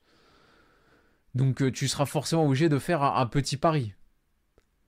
Et le seul qui ressemble énormément à Mbappé en termes de profil, qui a le potentiel pour arriver à ce niveau-là, bah, c'est Raphaël Léon. Et en plus de ça, c'est un protégé de, euh, de Luis Campos. Donc pour moi, ça me semble évident que c'est le choix numéro un. Après,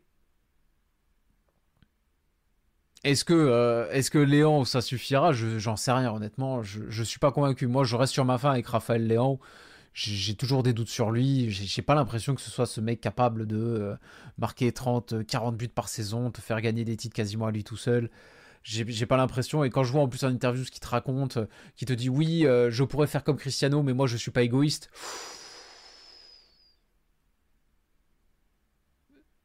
Je trouve que d'une, c'est très irrespectueux envers Ronaldo de dire ça. Et en plus de ça, c'est vraiment se donner une bonne excuse tout en se donnant le bon rôle, quoi. Genre non, je pourrais faire plus de stats, c'est juste que je veux pas parce que moi je suis altruiste. Tu vas nous faire croire que t'es un playmaker aussi. Arrête tes conneries, tu vois. T'as jamais été un playmaker. T'as jamais été un mec qui préfère la passe au but. C'est des conneries. T'as toujours été un attaquant. De base, t'es plutôt un numéro 9 d'ailleurs. Va pas nous faire croire que t'es un, play, un playmaker. Va pas nous faire croire que t'es un Firmino. Tu vois, je veux dire, c'est bullshit, tu vois. T'es tout aussi crevard que Ronaldo a pu l'être. T'es tout autant un chasseur de stats que les autres. C'est juste que t'y arrives pas. C'est tout. Tu vois. C'est. Donc euh, ça déjà au niveau de la mentalité, je suis pas fan. Ça, ça sent le mec qui cherche des excuses plutôt que de travailler pour, euh, franchir le step et aller, euh, et aller tutoyer ce genre de sommet, tu vois.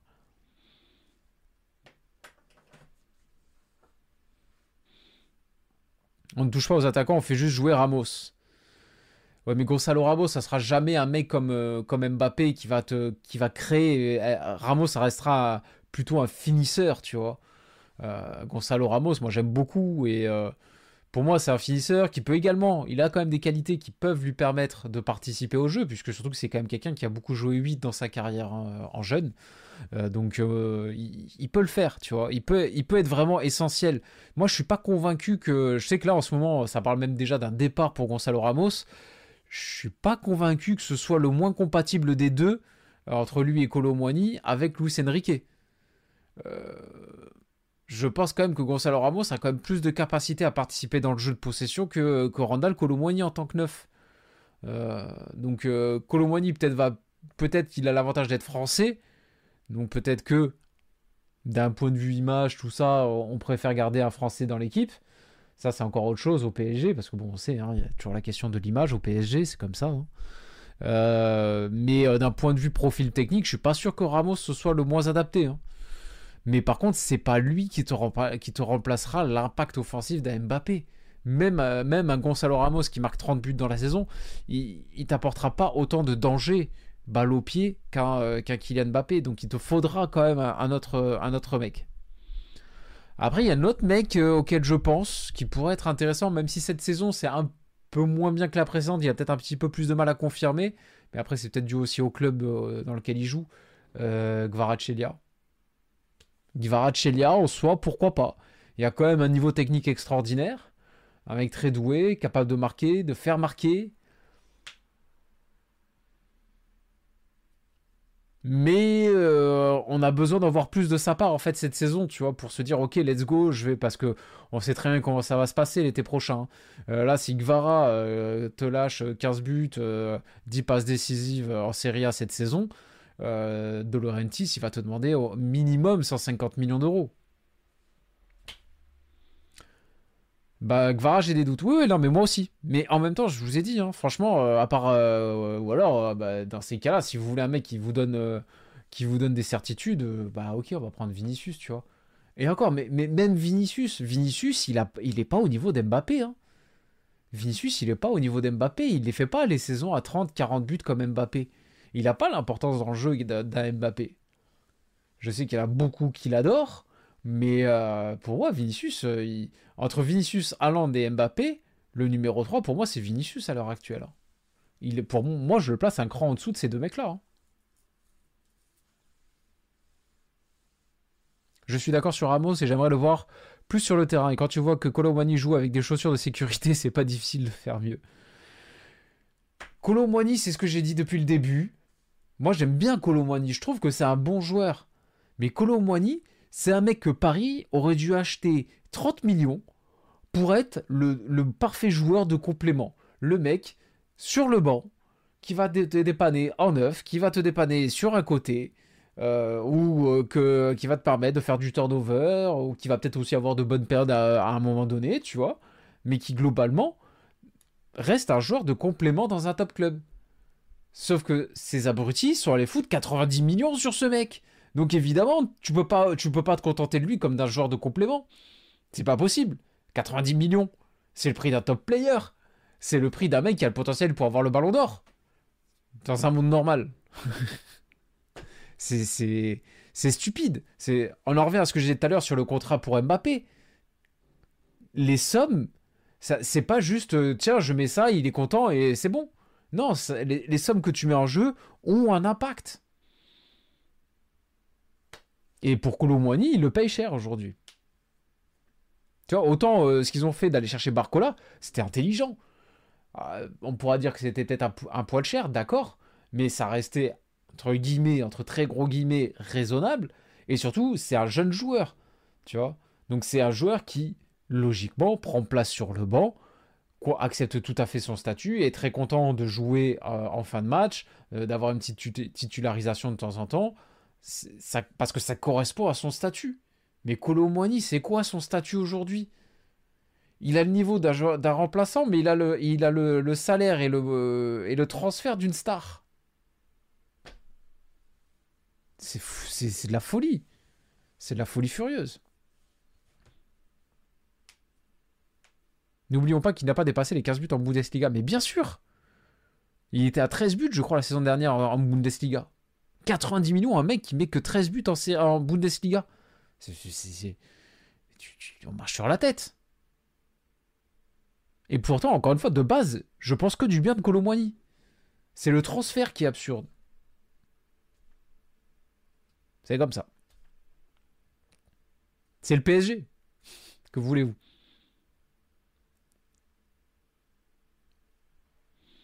Bon bah écoutez les amis, ça fait deux heures pile de stream pour ce petit retour sur YouTube, c'est parfait. Et écoutez, ça m'a bien fait plaisir en tout cas, j'espère que vous avez kiffé.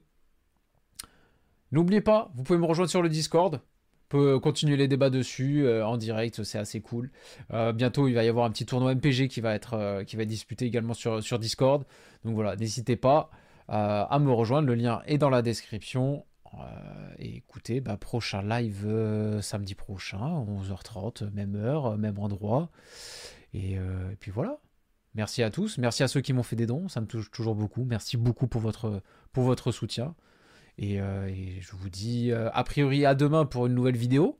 Euh, j'ai pas de nouvelles d'Amoury, donc j'espère que ça va aller pour le montage. Sinon, ce sera peut-être lundi ou mardi. Et écoutez, et lundi et samedi prochain, donc pour le prochain live. Passez une bonne journée, un bon week-end. Ciao, ciao.